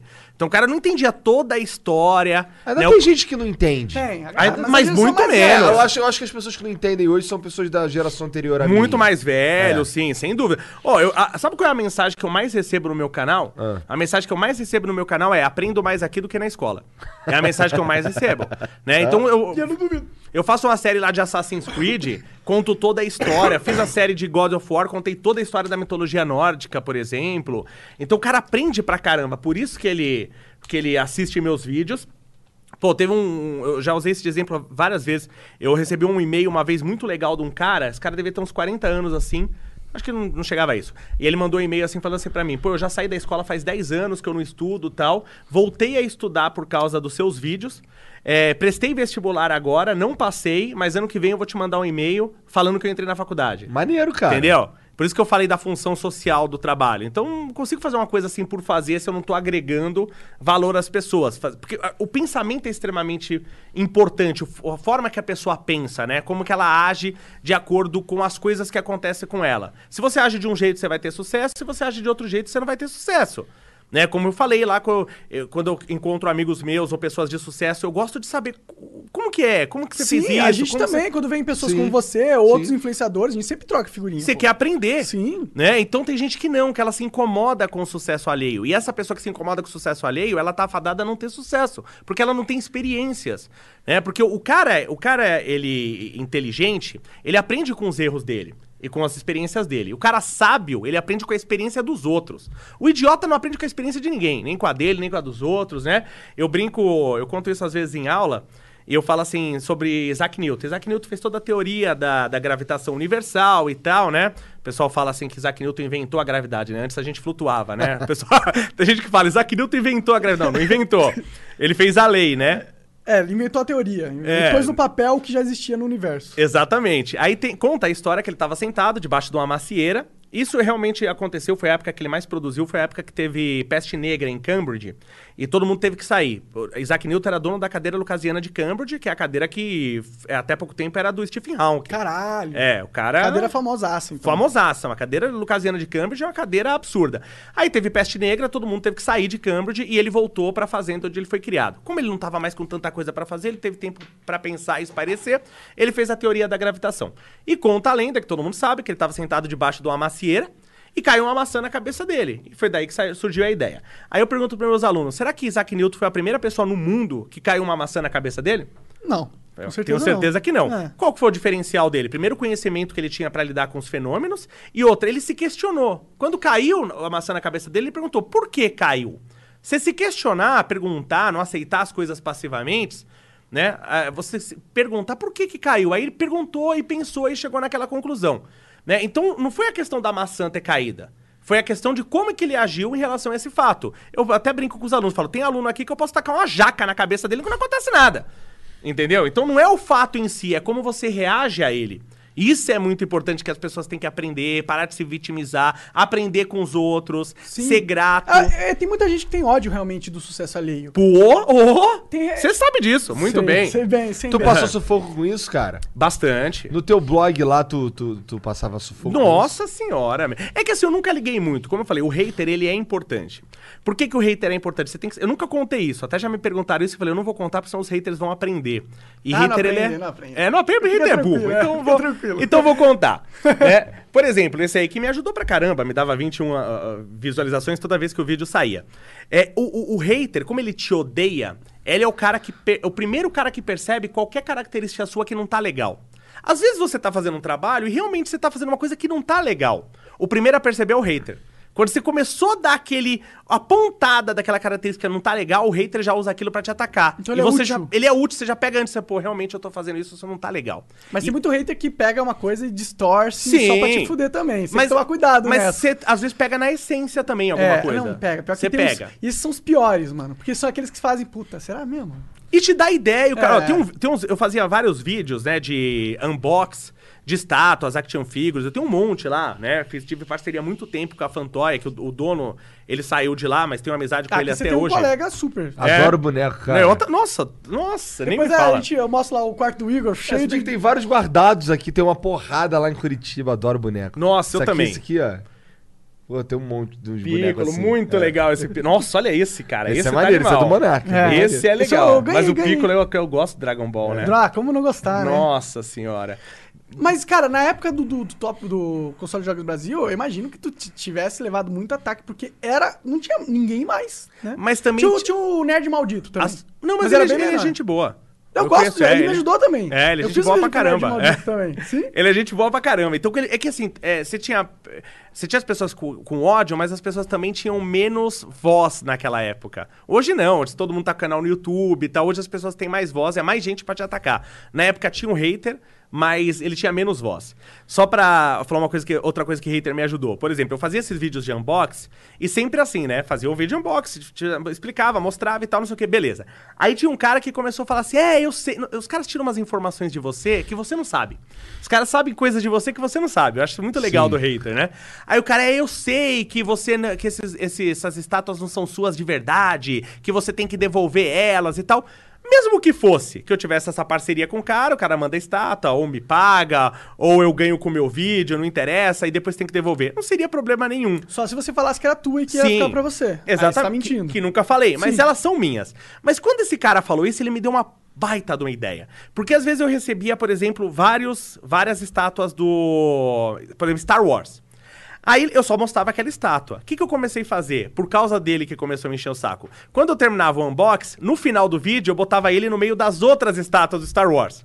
Isso fez o cara agora ficar até o final do vídeo, porque ele queria ver as outras estátuas. Sim. Começou meu vídeo, ele, o cara aumentar o quanto que o cara assistia. E isso faz o seu vídeo aparecer mais no YouTube. Retenção. E o vídeo ficou muito mais legal. Esse hater me deu uma baita de uma dica querendo me atacar. Entendi. E eh, foi legal que quando ele fe- começou, ele fez comentário nos três vídeos. No terceiro vídeo que ele fez comentário, eu sei que essas estátuas não são. No quarto eu fiz. Aí eu postei o vídeo assim com todas as estátuas. Aí ele nunca mais comentou.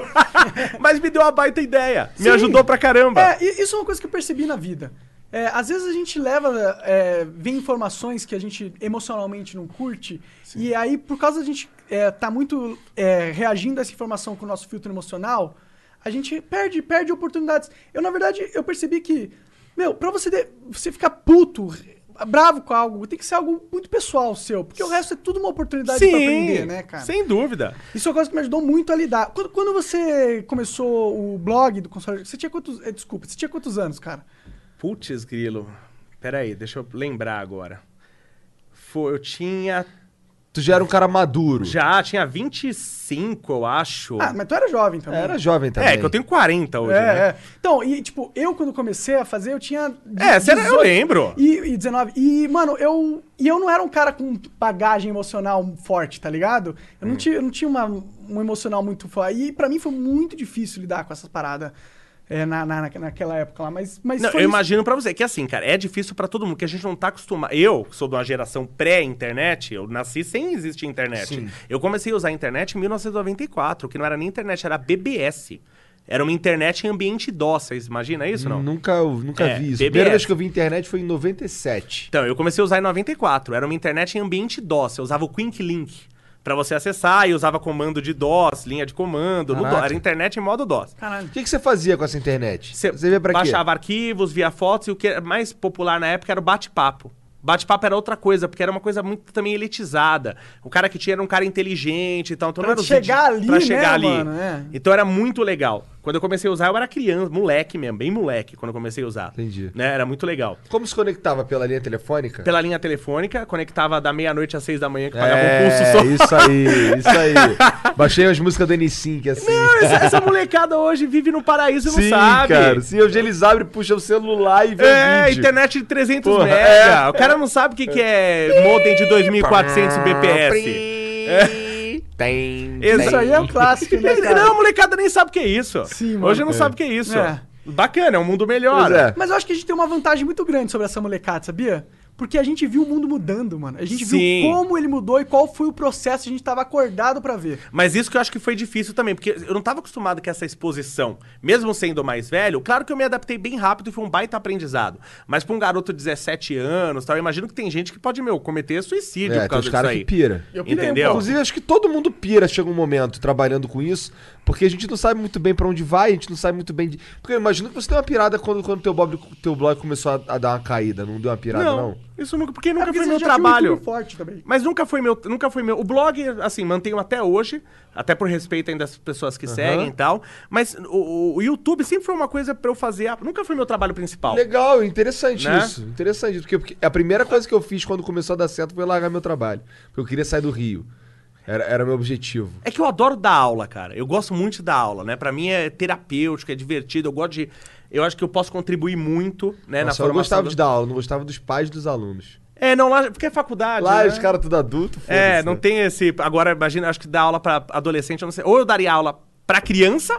Ou pra adulto, como eu dou. Adolescente, acho que eu matava um por eu aula. dei aula pra todo Da- mundo. Adolescente. Adolescente porque é uma fase adolescente. difícil, né, é- eu fui adolescente. Eu falo, é. eu falo isso, tá? E quando eu falo isso, o adolescente, ele, ele geralmente se revolta a princípio, quando eu falo. Mas se ele terminar de ouvir eu falar, ele vai entender.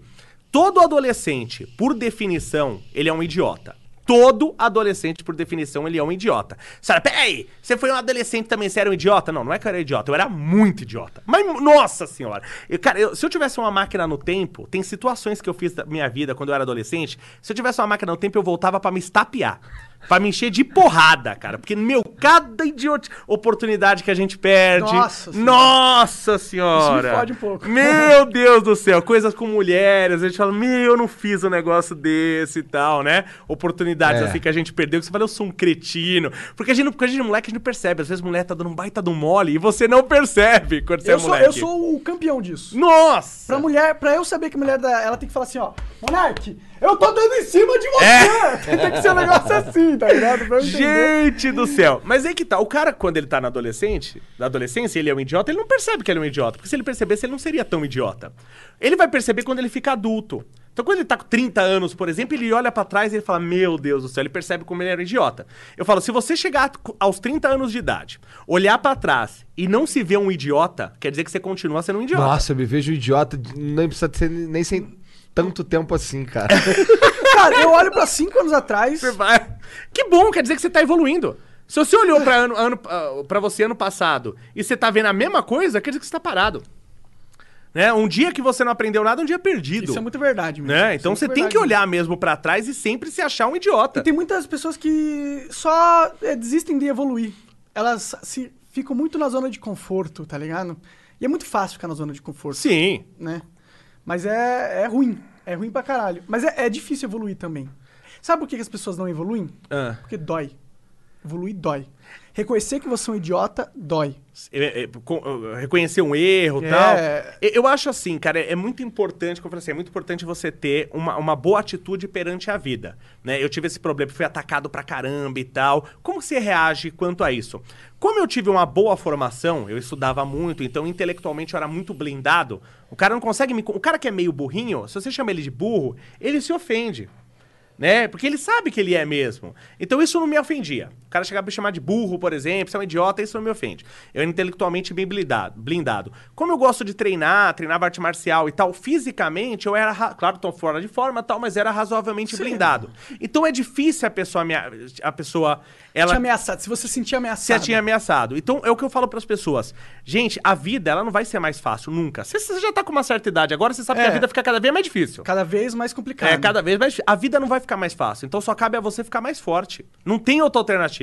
Você tem que ficar cada vez mais forte. Se blindar intelectualmente, estudar, se blindar até fisicamente, fazer uma Emocionalmente. emocionalmente. Tem que trabalhar essas emoções, mano. A vida não, a vida vai te bater cada dia mais forte. Não Sim. tem conversa, cara. Sim, e quanto mais longe você quiser, mais difícil. Quanto mais longe você quiser chegar, mais difícil vai ser o E caminho. quanto mais longe você chegar, mais você vai apanhar ainda. Você, você sabe que você apanhou pra caramba. Sim, a Foi continua apanhando. Na verdade, toda vez que eu comecei a bombar, comecei a fazer um sucesso, eu- a- o nível de, a- de soco na cara que eu levei virtual sempre aumentou. Então, porque tem gente que pra mim é, é o câncer da internet, que eu acho isso muito sacar. A mídia sempre fez isso tal, que é a pessoa que ela ganha dinheiro em cima da desgraça dos outros. E a- eu- só que o pior é o seguinte, às vezes não tem tanta desgraça. Se não tem tanta desgraça, eu tenho que criar uma. Então eu vou inventar uma coisa sobre o Monark, eu vou falar que você fez uma coisa que você não fez, que você tava onde você não tava, porque o que, o que faz eu ganhar dinheiro é isso. É, cara, hoje todo, uma, uma parcela grande acredita que eu usei bot. Uma, uma parcela Eu lembro a- da época. Uma parcela grande acreditava que eu era mercenário, que eu fazia só tudo por dinheiro. Mas mercenário todo mundo é. Eu lembro quando... Que- quando... Como assim? O que quer dizer mercenário? É. É, mas isso, isso é pensamento de criança. Né? Eu lembro, quando no começo a gente não tinha nada. A gente fazia que nem a- as networks apareceram em 2011. Eu comecei em 2006. Eu fiquei muito tempo pagando pra fazer vídeo pro YouTube porque gostava. Né? Então é, só uma, é uma coisa complicada. E você não ganhava nada, você não tinha contato com ninguém. Eu lembro da primeira vez que eu ganhei um jogo. E eu fui um dos primeiros a ganhar um jogo. Nossa, eu era o maior mercenário do mundo. Porque eu ganhei um jogo. Você entendeu? Então, mas não é Caralho, que os caras você... não vê o que tem por trás. Não vê nada, investe, nada, tá nada. Você sabe quanto custa esse microfone aqui, cara? Tá ligado? Por isso que a gente pede pra vocês É, apoiarem. cara. Agora, eu, eu acho engraçado, quando eu fiz a minha parceria com a Evirta, eu fiquei bastante tempo parceiro da Evirta, por exemplo, é, aí várias pessoas chamaram de mercenário, porque você não, pô, você, você, tá é um ganhando trabalho dinheiro? Normal. assim? é, É. como você tá ganhando dinheiro? Mas eu achei engraçado que... As minhas custas. As minhas- Eu tô aqui assistindo esse vídeo não é pra você ganhar dinheiro, É. é pra você me fazer feliz e só, seu merda. De graça, seu otário, não É, reclama. Não reclama. Quando eu, po- deprê, eu lembro né? que... Mas é era o pensamento da galera. É, mas grande é. parte. Da, quando eu, quando né, na minha época. Quando eu postei o primeiro vídeo falando da Evirtua, que eu era mercenário, o cara da Evirtua me falou, ele recebeu 23 e-mails de canais pedindo parceria. Os caras que estavam me chamando de mercenário pedindo parceria pra ele. 23 e-mails ele recebeu no dia, de 23 canais diferentes pedindo Caraca, parceria. olha aí. É claro, né, mano? Porque os caras os cara atingem porque eles têm inveja. A verdade é essa. Sim. Eles porque têm inveja. Tem um... A fonte dessa energia é inveja. É, tem cara, o cara que fala que você é vendido, mas no final das contas é que ele, Tudo ele que ele queria... queria era ser um vendido. É, só que não acha quem paga o preço.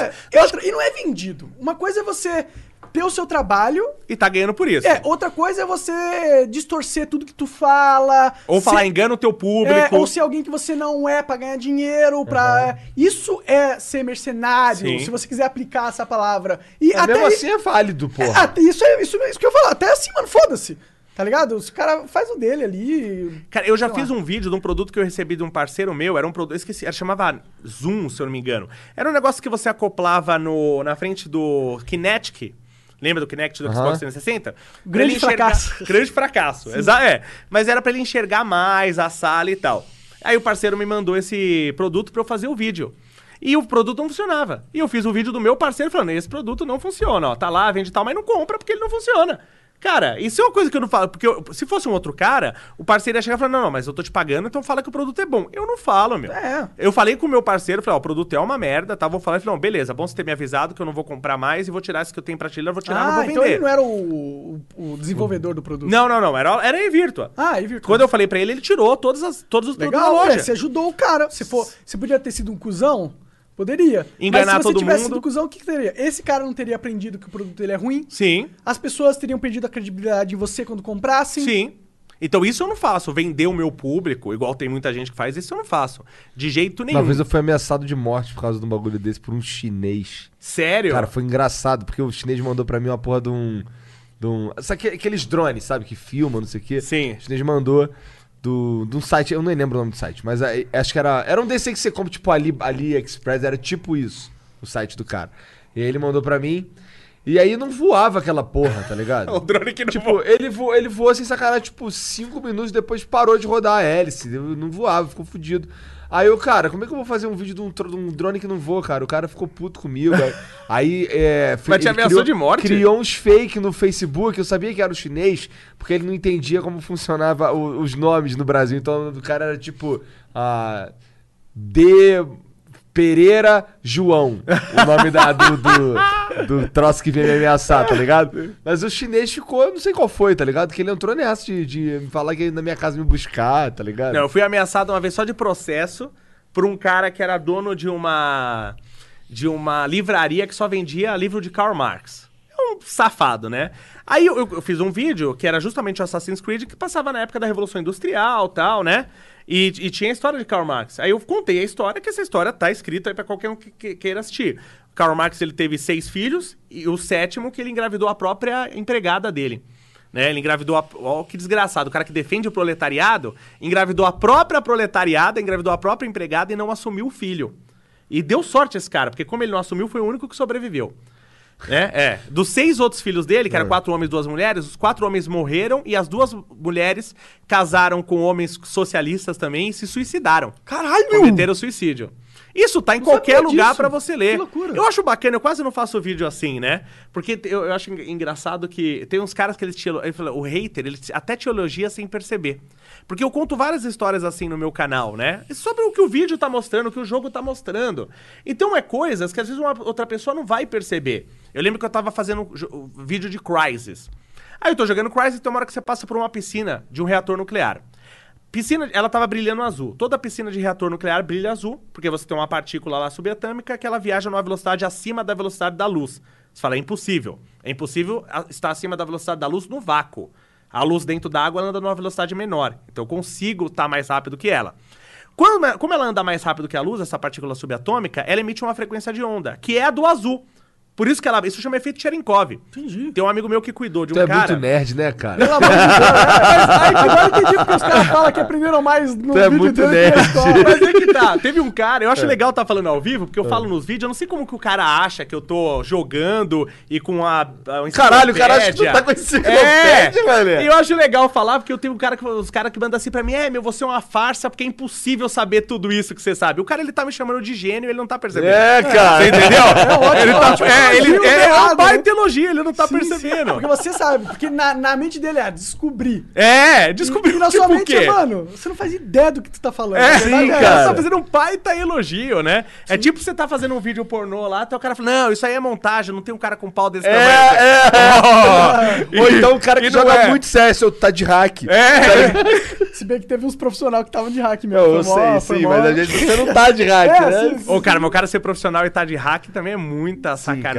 Muita, teve, teve uns casos aí, foi uma polêmica essa porra. Ô, mas no geral, deixa eu até, já que eu, eu gosto de entrevistar também. No final, você não tá mais focando também nos games. Não, não. Eu gosto de games, tô fazendo minha live na Twitch todo dia. Sim. Porque eu gosto de live, mas o meu foco é essa porra aqui. Porque eu fiquei tão chateado que esse ano que eu vi esses, esses games aí do ano. Você não acha que esse ano tá fraco de jogo? Cara, eu acho que os anos faz faz, um tempo que anos tá já. fraco. Não é Ô, esse pra ano. Ah, não, mas ideia. God of War foi um baita jogo. Foi um baita jogo, mas pra mim o melhor ano de jogo do ano passado, na, na verdade, foi Celeste. Pera, Gostei qual que é o. Esse eu não Celeste. vi. Celeste é um jogo de plataforma Não vi indie, esse. É indie 2D. que é incrível, cara. É um dos jogos mais deliciosos que tem de Celeste jogar. pra É. PC. Não, pra tudo. É, vou ver esse, esse eu não conheço, Nossa, não. é, tem muita gente que fala muito bem desse. Esse jogo é Sabe muito que gostoso, cara. Mas esse ano, particularmente, você não acha que. Tá esse ano tá. Tem um, nenhum jogo que eu falei, caralho, eu preciso jogar esse. Talvez Cê- o os- Kojima, os e eu que eu- nem sei tanto, foda-se. Os que eu tô gostando pra caramba, pra você ter ideia, Luigi Mansions 3. Esse é bom Muito demais. legal esse jogo. é bom demais. Mas o pessoal mete o pau porque é da Nintendo. Tudo que é da Nintendo, o pessoal fala Não mal. sei por quê, porque esse é muito maneiro. esse Muito jogo. É, Eu sei bom. por que que todo mundo fala mal da Nintendo. Por quê? Porque a, a Nintendo é a pior empresa de PR do mundo. Ah, isso aí é de fato. Isso é verdade. Isso, isso é verdade. Não, mas acho que no Brasil. E não é aquela caga- pior. do- Então, acho que é, no, no Brasil, ela não no existe. É, lá, lá, fora todo mundo ama a Nintendo. É, pô. ela não existe Mas no, no Brasil, eles cagam, Mas, gente. cara, ela faz um serviço. Eu lembro que a última BGS que eu fui, eu não, não tenho mais ido na, na BGS, várias que- questões minhas e tal. E. Não gosta do dono? Não, não tenho nada, o Marcelo não tem nada contra ele, não, Ah, não. não, eu conheço- saber não, é. não, não, não é nem porque eu acho que, sei lá, não, não, não, não, não acho que é tão válido. Vou ver. Não tenho, eu gosto Não, mais da Comic ver, não. Con. O, o bom da BGS é você encontrar essa galera. Sim, É só isso. Só porque, isso. Porque se você for ver, pra ver jogo, tu já saiu uma temporada da E3, né? Meu, eu vou. Cara, eu, eu ia mesmo pra ver as pessoas. Isso que eu achava legal, pra encontrar. Sempre a gente saía, saía com o Guilherme Gamer, a gente ia comer e tal, não sei o que, saía com o pessoal, encontrava o Edu, foi lá em casa. Então isso eu acho legal. Acho que o Guilherme também não tem mais frequentado faz um tempo. Ele teve esse foi, na última foi, ele, ele foi apresentador. verdade, A gente- eu tava lá com ele na Sony. Ah, a gente legal. participou junto, mano. Mas ano passado eu acho que eu não o vi lá, posso estar enganado também. Mas tudo bem, vai.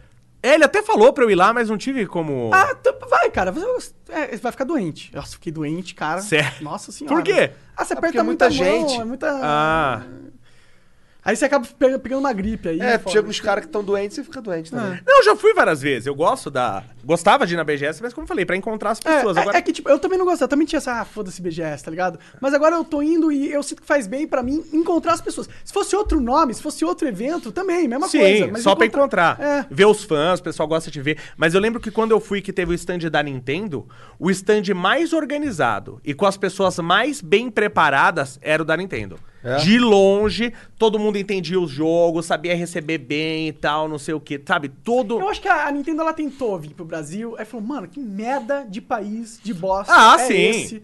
Vai tomar no cu, tô fora. Cara, e não é só. O pessoal, lembra quando saiu, lembra quando saiu o PS4K, que era o PlayStation a 4 mil reais? Aham. Que isso foi uma briga desgraçada, né? E o pessoal falando, é, mas se a Sony vendesse a tanto, ela ganhava 100 reais por aparelho, tá bom, não sei o quê. Primeiro que eu já acho um absurdo você querer dizer quanto que tá É, bom pro outro é, ganhar. É, Né? Pô, é.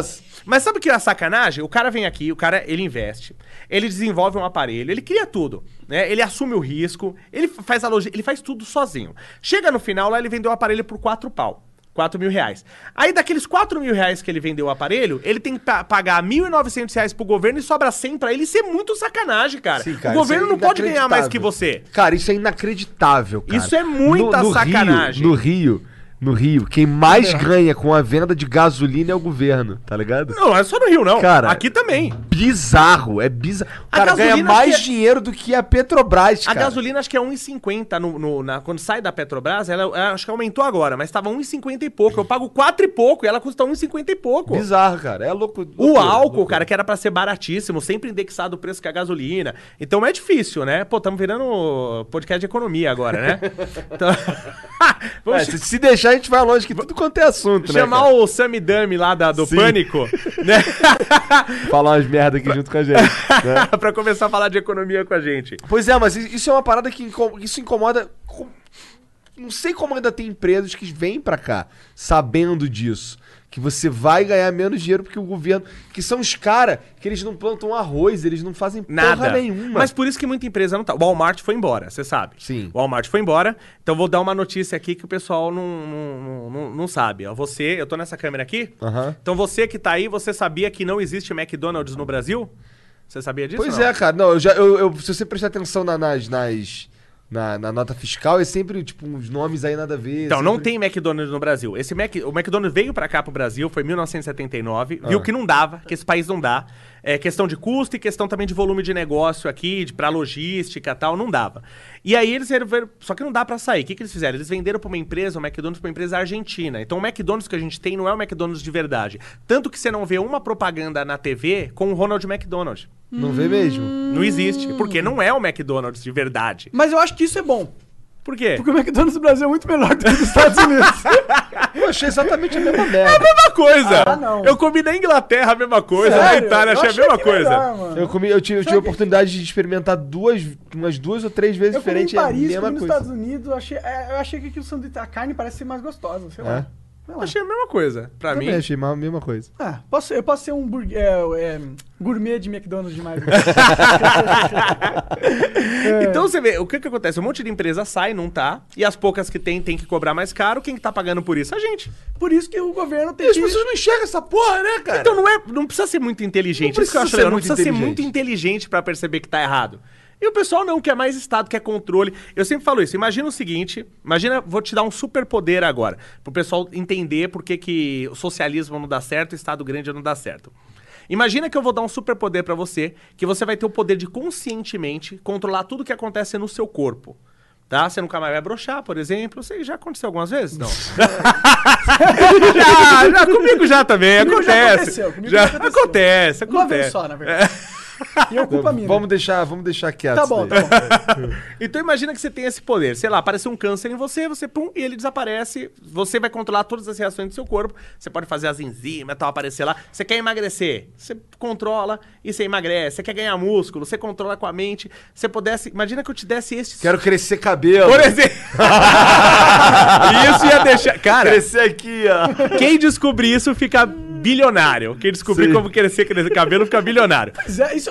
Falar. Bom, imagina que eu te ofereço esse poder, de que tudo que vai acontecer no seu corpo vai acontecer de acordo com o seu pensamento, você vai poder controlar tudo que acontece no seu corpo. Você gostaria desse poder? Vou. Então, se você aceitasse esse poder, você ia morrer em uma semana. Por quê? Porque tão- são tanta micro, tantas microtransações que acontecem no seu corpo, tantas interações entre células, proteínas, etc. Não tem como você conscientemente controlar tudo que acontece no seu corpo. É, você não ia conseguir. Tudo não. Você ia Tinha controlar as principais É. e você ia morrer rapidinho. É isso que acontece quando o governo tenta controlar um mercado. São tantas microtransações, interações entre as pessoas, que o, que o país morre. Não tem como você controlar todas as microtransações. O que, que o país faz? Tenta controlar as principais, cria aqueles gigantes, que falam os gigantes lá da economia e tal, não sei o quê. Controla só esse, algumas pessoas vão ganhar muito dinheiro e o resto do povo fica Se na miséria. fode! Porque não dá, não tem. É como você tentar controlar conscientemente todas as funções do seu corpo. Não dá, você morre. Se você tentar controlar todas as interações de um país com 210 milhões de pessoas, como é o Brasil, você mata o Brasil. Agora, o- a, a briga hoje no, no- no- no- no Brasil não é uma briga de conhecimento, é uma briga de narrativa. Ninguém tem conhecimento técnico sobre nada, ninguém compreende como as coisas funcionam. Você O gente entendeu? que é coisa péssimo pra gente, eu sinto que é por isso que a gente tem uma. Tá, essa é uma das razões que eu imagino dessa flutuação louca do dólar, cara, que tá acontecendo agora. Porque assim, declarações de merda que as pessoas dão sem saber não, de esse porra negócio do nenhuma. dólar é negócio Não, mas da sobe. China, é Não mercado necessariamente, não necessariamente. Se os caras não confiam aqui pra, pra investir Mas nessa o, porra. o- mas o investidor, ele tá positivo com o Brasil. Sim, mas ele Mas tu- ele não tudo tá ele vai colocar no custo dele. Por exemplo, quando o STF, vo- o STF voltou atrás na decisão lá da segunda instância, isso criou uma estabilidade jurídica e aumentou o risco no Brasil. Então o que, que ele Sim. faz? Ele vai incorporar esse risco no custo dele, o dólar sobe. Sim. E tem que ver o que, que é o dólar subir e o que, que é o real cair, que são duas coisas Sim, diferentes. sim. Que o pessoal não fala. Mas é que eu vejo que o dólar tá subindo, mas a bolsa não tá caindo, tá ligado? Não, sim.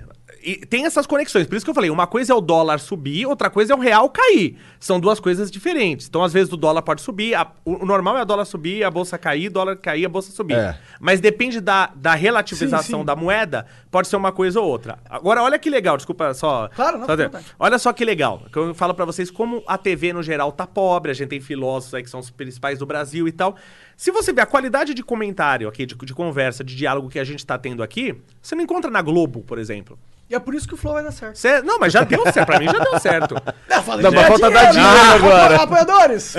Dá dinheiro agora. Então você não tem essa qualidade. Agora a Globo nunca vai me chamar pra ir lá falar. Porque eu não tenho o viés dele. Não mesmo. E tem um monte de gente que faz podcast, que faz podcast como um podcast puta inteligente, mas ele não tem coragem de me chamar. Porque se eu for debater. vai e trazer de- uma outra narrativa com base. Isso, e o cara não aguenta. Ele não vai me chamar. Né? Eu não, eu já assumo que eu sou um idiota mesmo, eu trago todo mundo aqui só pra eu aprender. Mas isso, Esse- então você já, não é um, você já não é um idiota. Se você tá fazendo isso, você tá longe de ser um idiota. É. Se você já tá fazendo isso. Não, o Igor é o cara menos idiota que eu conheço. é sério, por isso que eu... Mas eu faço força. E é legal ser idiota também. Às vezes eu, eu tento ser um pouquinho mais idiota, porque é, é divertido.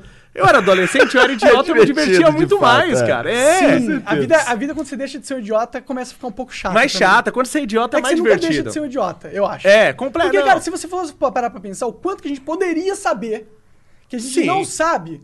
Então a gente, em comparação a alguém que sabe tudo sobre o mundo, Deus, a gente é sempre um idiota. Sim, nada, você é um verme. É, não é nada. é. Sempre o, o, o, que você desconhece vai ser sempre absurdamente maior do que o que você conhece. E até mesmo se a gente for comparar com o potencial humano, né? Sim. Vai, vai pegar os humanos daqui 3 mil anos. A gente Pois espera é. que sejam. Pô, a criança de 5 anos ia sentar aqui e ia me dar uma aula de tudo. É o que eu espero que aconteça. Não, 3 mil anos não, mas tudo bem. Se você pegar 3 mil anos atrás, o ser humano não era diferente do que. A gente Mas é muito agora lentamente. internet. É, mano. que eu acho que A tá internet piorando. é foda. Você acha eu que acho tá que tá babu? piorando. Eu. É, eu, eu sou otimista. Eu acho que a gente tá piorando porque a gente vê muito mais os idiotas. Sim. ligado? Eles fazem mais barulho. E é fácil convencer as pessoas, é fácil imputar dúvida. Sim, sim. Mas, ao mesmo tempo, eu acho que a gente entrou num processo de, tipo, do cérebro se organizar, da sociedade se O realmente se processo tá organizar. maravilhoso. É, é. O processo que realmente A tá longo maravilhoso. prazo, acho que vai ser positivo. Na questão política, eu nunca vi uma revolução política tão grande quanto Foi a gente tá tendo. A galera pelo menos tá falando sobre essa porra, né? No Sim. mínimo. Cara, o Bolsonaro é presidente. Sim. Cara, Bolsonaro é presidente. Isso não acontece se o mundo não tiver mudado Pra 360 caramba. graus. Graças a cara. Luciana Gimenez, né? Tem que falar isso. Donald Trump é presidente também, Também né? é global. E por isso que eu acho que essa, o fenômeno da internet é global e é um fenômeno positivo. Tipo, ah, o Donald Trump é meio. É um, é um clichêzão de um host de é, reality show e tal. Mas, mano, Ele é, ele é o avatar da força da internet. ele é o avatar de que agora Né? todo mundo pode ser. é, se você convencer a sociedade através da internet, a sociedade coloca no lugar. É que eu falo, a, a internet, cara, ela não nasceu, fala assim, ela explodiu, né? Porque o que aconteceu? Você tinha na mídia, a mídia que controlava toda a informação no mundo, a mídia tradicional, ela tava sufocando muito, tipo, pensamentos diferentes, Aham. né? Pontos de. Ela tava sufocando. Quando essas pessoas encontraram meio de falar, isso explodiu. Então a mídia é muito responsável por isso, porque ela criou uma pressão muito grande. Né? Ela causou essa explosão, explosão. Então você tem um monte de gente. Pega o próprio Olavo de Carvalho, que eu particularmente não gosto muito. Tá? Acho que é um cara que tem muito conhecimento. Os vídeos, os poucos vídeos dele que eu assisti, eu aprendi, mas odeio quando ele fala de ciência. Mas não interessa se é pro bem ou pro mal, tem um monte de gente que quer ouvir ele. Você nunca Sim. viu ele na TV? E outra, cabe a nós, seres humanos, a pegar o que é bom e Sim, você o que é que ruim as- de todo mundo. Eu sou um cara que eu, eu, eu sou muito. Eu sou muito a favor da liberdade. Eu acho que as pessoas têm que liber- liberdade para tudo. Principalmente liberdade de falar. Eu acho que se a pessoa quiser defender, sei lá, o nazismo, ela tem que ter direito. Sem levar um soco na cara. Sem levar um soco na cara. É. E se, e se a gente vê que tem muita gente que tá apoiando o nazismo, isso é um sinal pra gente que alguma coisa tá errado nessa sociedade. Se eu não dou liberdade pra isso acontecer, eu não percebo os indícios de que a sociedade não tá dando certo. Então eu tenho que dar liberdade até como. É como sintomas no corpo. Se você tá todo dia lá com coberto dos pés à cabeça, se aparece uma mancha, uma infecção, então você não vê, o médico não tá vendo. Então a gente tem que dar muita liberdade. Ah, mas a pessoa quer defender o nazismo. Deixa. Deixa. Se o cara tá achando apoiadores, é porque alguma coisa tá errada. A gente tem que pensar por outro lado. Você entendeu? Total, total. Agora, que eu- como eu falei, de novo, onde você vai ver na TV alguém falando sobre isso? Mas que não passe disso também, né? Pra meter a porrada nos outros na rua é outro. Aí é outro, outra discussão. Não, eu acho, você querer defender um ponto, você defende Sim, um ponto se quer falar sua merda, você fala sua Isso, merda. que eu não posso é chegar também querer agredir e falar assim, é você começar a xingar É, ele na é. cara. Aí se ele tiver uma reação violenta contra mim, eu não posso esperar outra coisa. É. Né? Você tá invadindo o espaço da pessoa, tá ameaçando a pesa, porque Sim. a pessoa não sabe o que você vai fazer. Não, é, É. são duas coisas diferentes, eu É. quero É. dizer. Sim, uma coisa é você falar na internet, ah, eu, eu sou nazista. Outra coisa é você pegar e, e agir no seu nazismo na sociedade. Aí você vai levar as consequências. É, lógico. E a Não, gente mas vai é gatilho, identificar. Não pode. Gatilho. Gatilho. Você vê que a rede social tá. É ga- Nossa senhora, velho. Quem, inventou- quem inventou essa É lá palavra aí que eu quero Unidos, é matar? Estados Unidos. Outro dia eu vi uma menina, uma menina as- que as postou. É? Eu vi, eu até sei o que você vai falar. Caralho, a menina que postou um pai sendo fofinho com ela e a menina mandando ela apagar do Instagram porque aquilo tava dando gatilho, tinha um monte de gente que não tinha pai. Ah, caralho, então agora eu não posso mais ser feliz. Caralho. Se eu for feliz, eu é gatilho pros Cara, mas que isso não é de hoje. Vou te contar uma coisa que aconteceu comigo quando eu era criança, quando tava no prézinho. Eu sempre estudei em escola pública, a vida toda. Meus- meu pai veio da Itália, assim, meu pai já é falecido, mas ele veio da Itália sem nada e tal. Então a gente. Eu morei até os seis anos de idade de frente pra uma favela, a gente abaixa as condições. Aí meu pai começou a melhorar um pouquinho a vida dele e tal. A gente mudou do lugar, viemos, fomos pra Guarulhos, mudamos de lugar e a gente não era rico, longe, né? Mas não era pobre também. E aí eu entrei no pré, vim pra cá, pra Guarulhos, tinha seis pra sete anos, entrei no prézinho. E minha mãe mandava, sempre tinha lancheira, adorava essa época de lancheirinha. Era quando as lancheiras eram de metal, não era tudo de plástico. Eu gostava das coisas de metal, hoje é tudo de plástico, né? E ela sempre mandava um, um- Isso eu não sei como minha mãe faz até hoje. Porque ela sempre mandava um terço de um pacote de bolacha. E sempre tinha o fundo, né, do pacote. Se ela mandava sempre o terço, ia Cadê ter o o meio? meio. O que meio não ela ia ter comeu. os dois lados. e ela nunca, comia, nunca né? veio o meio da lancheira. Eu não sei como ela faz isso até hoje. Eu preciso perguntar pra ela. Pô. Até hoje eu não sei como ela fazia isso. Ela devia comer, ou dava pra gente comer quando tava em casa, eu não sei, né? É. E aí a gente levava aquele. Eu levava sempre aquele um terço de bolacha recheada. E aí a professora chamou minha mãe e pediu pra eu não mandar a bolacha recheada, porque tinha outras crianças que não podiam levar a bolacha recheada. Ah, tipo, até entendo pela idade, porque é criança. Eu não mas, entendo, tipo, as crianças têm que entender Eu também logo de cedo que a vida não é justa. Que você não e vai poder ter fuder. tudo. você quiser ter alguma coisa, trabalhe e lute. Porque no final das contas eu também fiquei prejudicado por isso. Como isso me afetou, psicológico e tal. Sim, mano. Se eu, né, pode- problema alimentar por causa do trauma, sei lá, você tem também, dane-se. Mas, Assim, né, aí. Tipo, quem se afeta? É, isso é, esse é, esse isso que você tá falando é o sintoma do problema com a sociedade hoje em dia. Sim. Principalmente na, Isso faz tempo, porque na época que eu tinha seis anos faz um tempinho. É, é, mas a gente não chegou onde gente tá do nada, É. né? isso faz muito tempo. É uma merda isso. Eu espero que a gente mude. Espero que conversas como essa consigam, pô, influ- influenciar essa galera que tá escutando. Tem muita gente jovem escutando a gente O, também. eu vou te falar, o cara que assistir esse, esse Flowcast aqui, ele já não é o mesmo cara. Isso eu garanto pra É. você. O cara não É sai daqui o mesmo cara. um pouco. ele não sai daqui o mesmo cara, ele já é outro cara. Sim. Isso eu garanto pra você. Isso que é foda e é por isso que a gente faz. E eu agradeço muito tu ter vindo Pô, aí eu pra que agradeço. com a gente. Cara pioneiro do, da internet, né, mano? No, no YouTube só com games, ah, né? mano, blog também, né, O mano? Zé Graça também, só que o Zé Graça com humor, né? É, é. O Zé Graça começou com humor e eu com game. A gente começou junto praticamente. Tá, tá vendo? Então, estamos conversando só com as lendas aqui no, no- no Flow Podcast. Obrigado demais Eu que agradeço. vindo. É... E é isso. É isso, Léo. Obrigado mesmo pela moral. Não, eu agradeço demais aí. aqui, cara. Faz muito tempo que eu não vi o Monark aqui, foi é. um prazerzão de E conhecer tu tá também. vindo do. Tu, tu tá vindo do trabalho também. Tava Tô vindo dando do aula, né? trabalho. Não, não, vou dar aula agora. Tu vai dar aula agora? É, eu tô- aliás, tô com as provas ali na mochila. Ah, é? Se vocês abrirem minha mochila, vocês ganham uma baita grana, porque vale uma grana. Opa! Já vou, no meu Instagram, as provas ali. Tem uma batendo. galera lá que pagaria uma fortuna por Olha essas só, provas. se, se o Léo não chegar pra dar aula hoje é porque, Porque aconteceu roubou, alguma coisa várias com ele. Mas, galera, e não se esqueça de clicar aí na descrição e clicar no link do apoia, de Apoia-se e é, ser, nosso, ser membro. Daqui a pouco a gente vai gravar um videozinho curto com o Léo pra dar de extra pra vocês. Todos os membros estão ganhando conteúdo extra. Legal. Ok? Então, por favor, nos ajude a manter o flow, nos ajude a manter essa conversa viva. Porque sem vocês a gente não vai a lugar nenhum e essa é a grande verdade da vida. Amém. Valeu, mano.